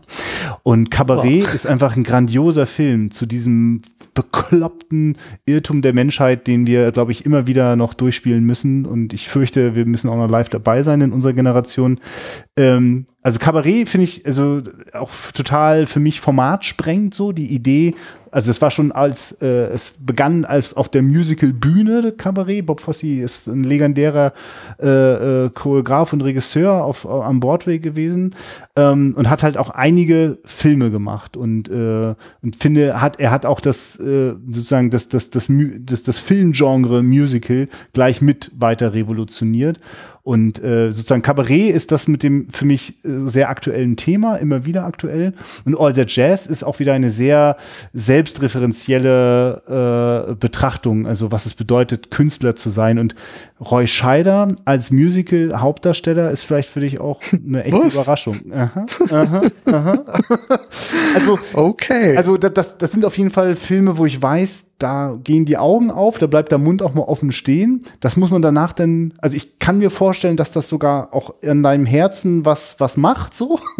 Mhm. Und ähm, also, ja. Ich bin auf jeden Fall am Haken gerade. Sehr schön. Gut. Ich bin sowieso jetzt zuletzt immer mal wieder äh, auf dem Musical-Trip gewesen, dass ich mich damit beschäftigen wollte, zumindest. Okay. Ich fand La La Land zum Beispiel auch großartig und habe dann irgendwie in der Folge mal wieder geschaut, was es eigentlich alles gibt und mir irgendwie jetzt neulich, da wären wir wieder bei Arrow übrigens, haben wir ja. den ähm, Phantom of the Paradise von Brian De Palma bestellt. Oh ja, noch okay, nicht geschaut, okay. aber. Hast, ah, Entschuldigung, hast ja. du oder hast du noch nicht geschaut? Noch nicht geschaut, ah, ja. leider, ja. Und ich, natürlich so die, die Jacques Demy Sachen auf die Watchlist oh. gepackt und so oh. weiter. Das, das, heißt, das kennst du alles noch nicht von Jacques Das also, kenne ich alles noch nicht. Also, ich bin musical-technisch wirklich ziemlich unbeleckt. Also ich habe also, jahrelang also, quasi nur Singing in the Rain, West Side Story gekannt und das war's, mehr oder weniger. So, wenn man dann noch die Disney-Filme und so weiter ausnimmt. Ja. Und jetzt äh, überlege ich, ob ich mich dann doch mal ein bisschen mehr damit beschäftigen sollte. Ja.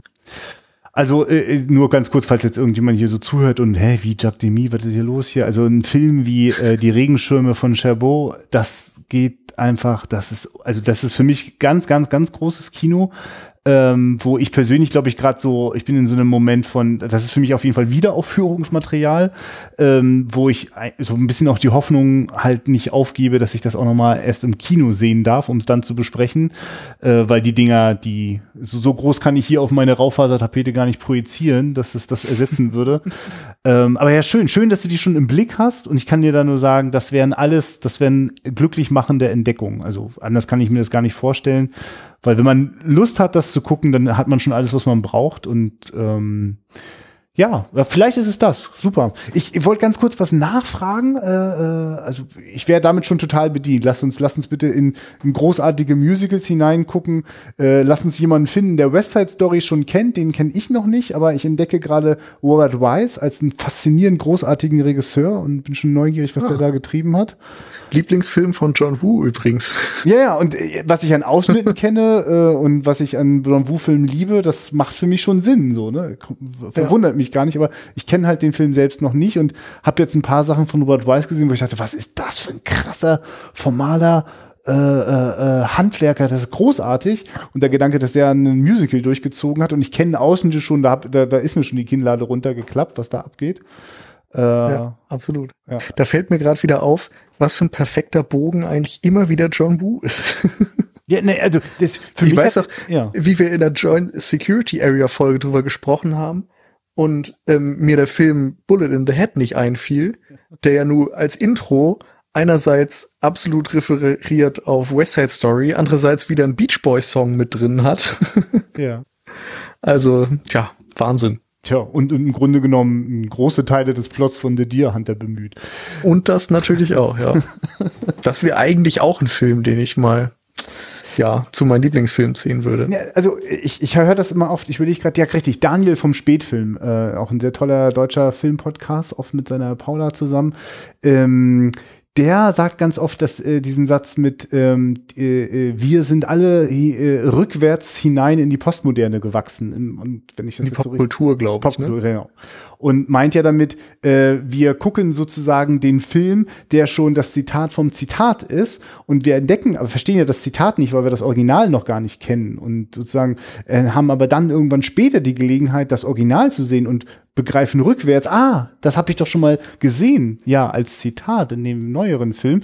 Und ähm, so ist mir das ganz viel mit John Woo gegangen. John Woo war halt einer der ersten äh, Regisseure, die ich als Regisseure wahrgenommen habe. Ich meine, was war ich da? 12, 13 so. Und dann, oh krass, mhm. was geht hier ab? Und jetzt will ich mehr vom Gleichen sehen. Also ich, ich sehe einen John Woo-Film und merke, ja. davon will ich jetzt mehr. Gucke irgendeinen anderen Hongkong-Action-Baller-Film und denke, ach du Scheiße, das ist nicht das, was ich sehen wollte. ich will dieses, ich will dieses äh, äh, melodramatische, dieses ernst gemeinte, vielleicht gar nicht so ernst zu nehmen, aber trotzdem ernst gemeint. Das, das will ich sehen. Nicht, nicht Hero Heroic-Trio. Nein, nein, das war falsch. Ich will das andere.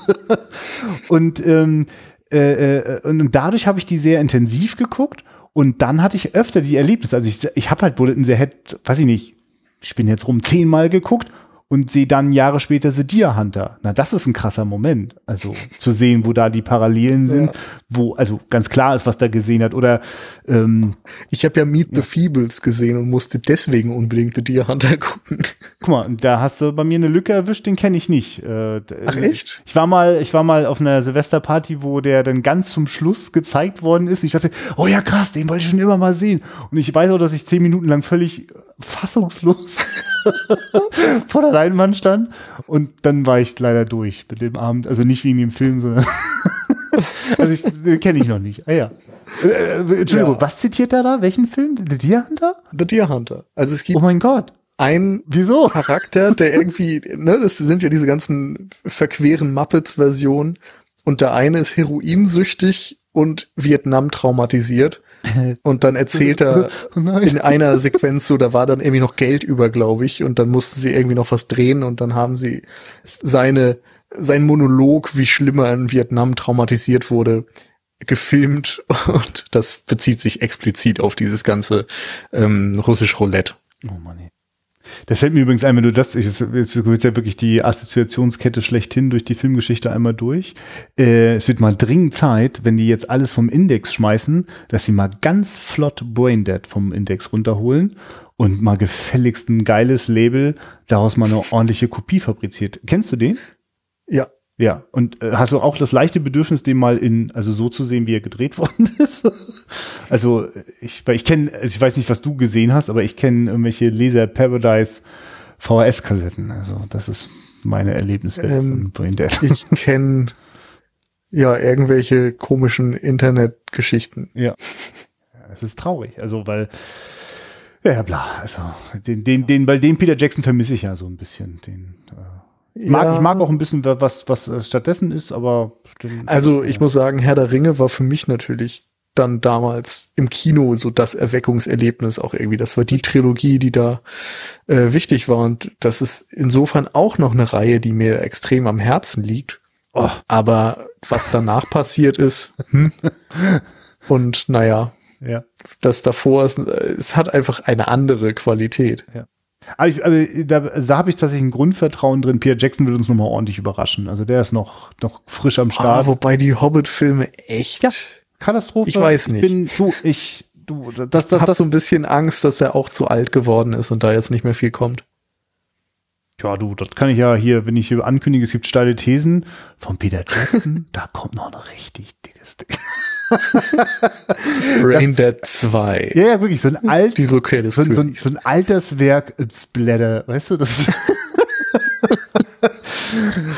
ah, ach nee, Das wäre schön. Ja, du, ich meine, äh, ja, stimmt schon. Ich, also, ich, ich weiß noch, dass ich, ich habe, Herr der Ringe ist ja auch nicht spurlos an mir vorbeigegangen, aber ich habe gemerkt, wie das abgenommen hat, äh, äh, schon bis zum dritten Teil, die Begeisterung, also, also auf einem sehr hohen Niveau, aber ähm, und ich habe dann für nicht möglich gehalten und dachte, ist doch genau richtig so. Und jetzt kommt Guillermo del Toro und macht sein Ding mit dem Hobbit. Großartig. Genauso muss es laufen. Und als dann klar war, dass das nicht läuft, dass jetzt Peter Jackson das macht und dass es dann tatsächlich drei Teile werden, der kann das doch nicht. Ich, hatte das, ich habe ja sehr intensiv die Making-ofs von den Herr der Ringe-Dingern geguckt und mir dann eingebildet, äh, mitzuerleben, wie Peter Jackson da quasi einfach die sämtliche Lebensenergie hinein investiert und das nie wieder zurückbekommt.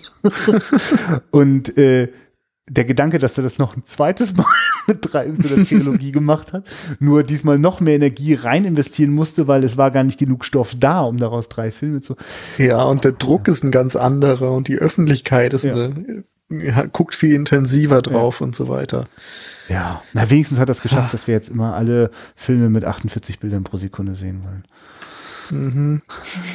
Hast du das gesehen? Warst du im Kino? Das ja? Ähm, ich habe den ersten in HFR gesehen, Ja. ja. Geil, ne? Also ich muss sagen, am Anfang war ich halt auch immer noch so zwischen Hype und Abscheu. Ja.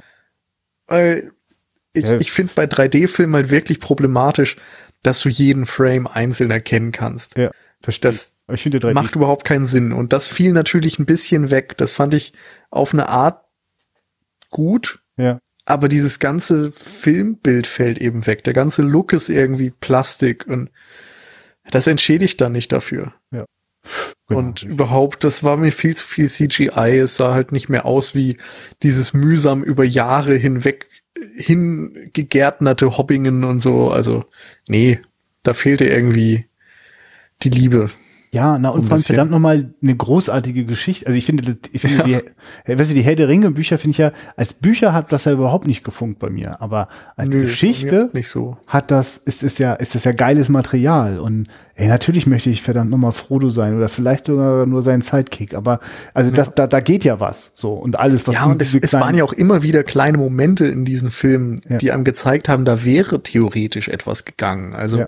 diese gesamte Gollum-Sequenz im ersten Hobbit fand ich super. Ja. Aber da ist so viel drumrum, was nicht funktioniert. Ja.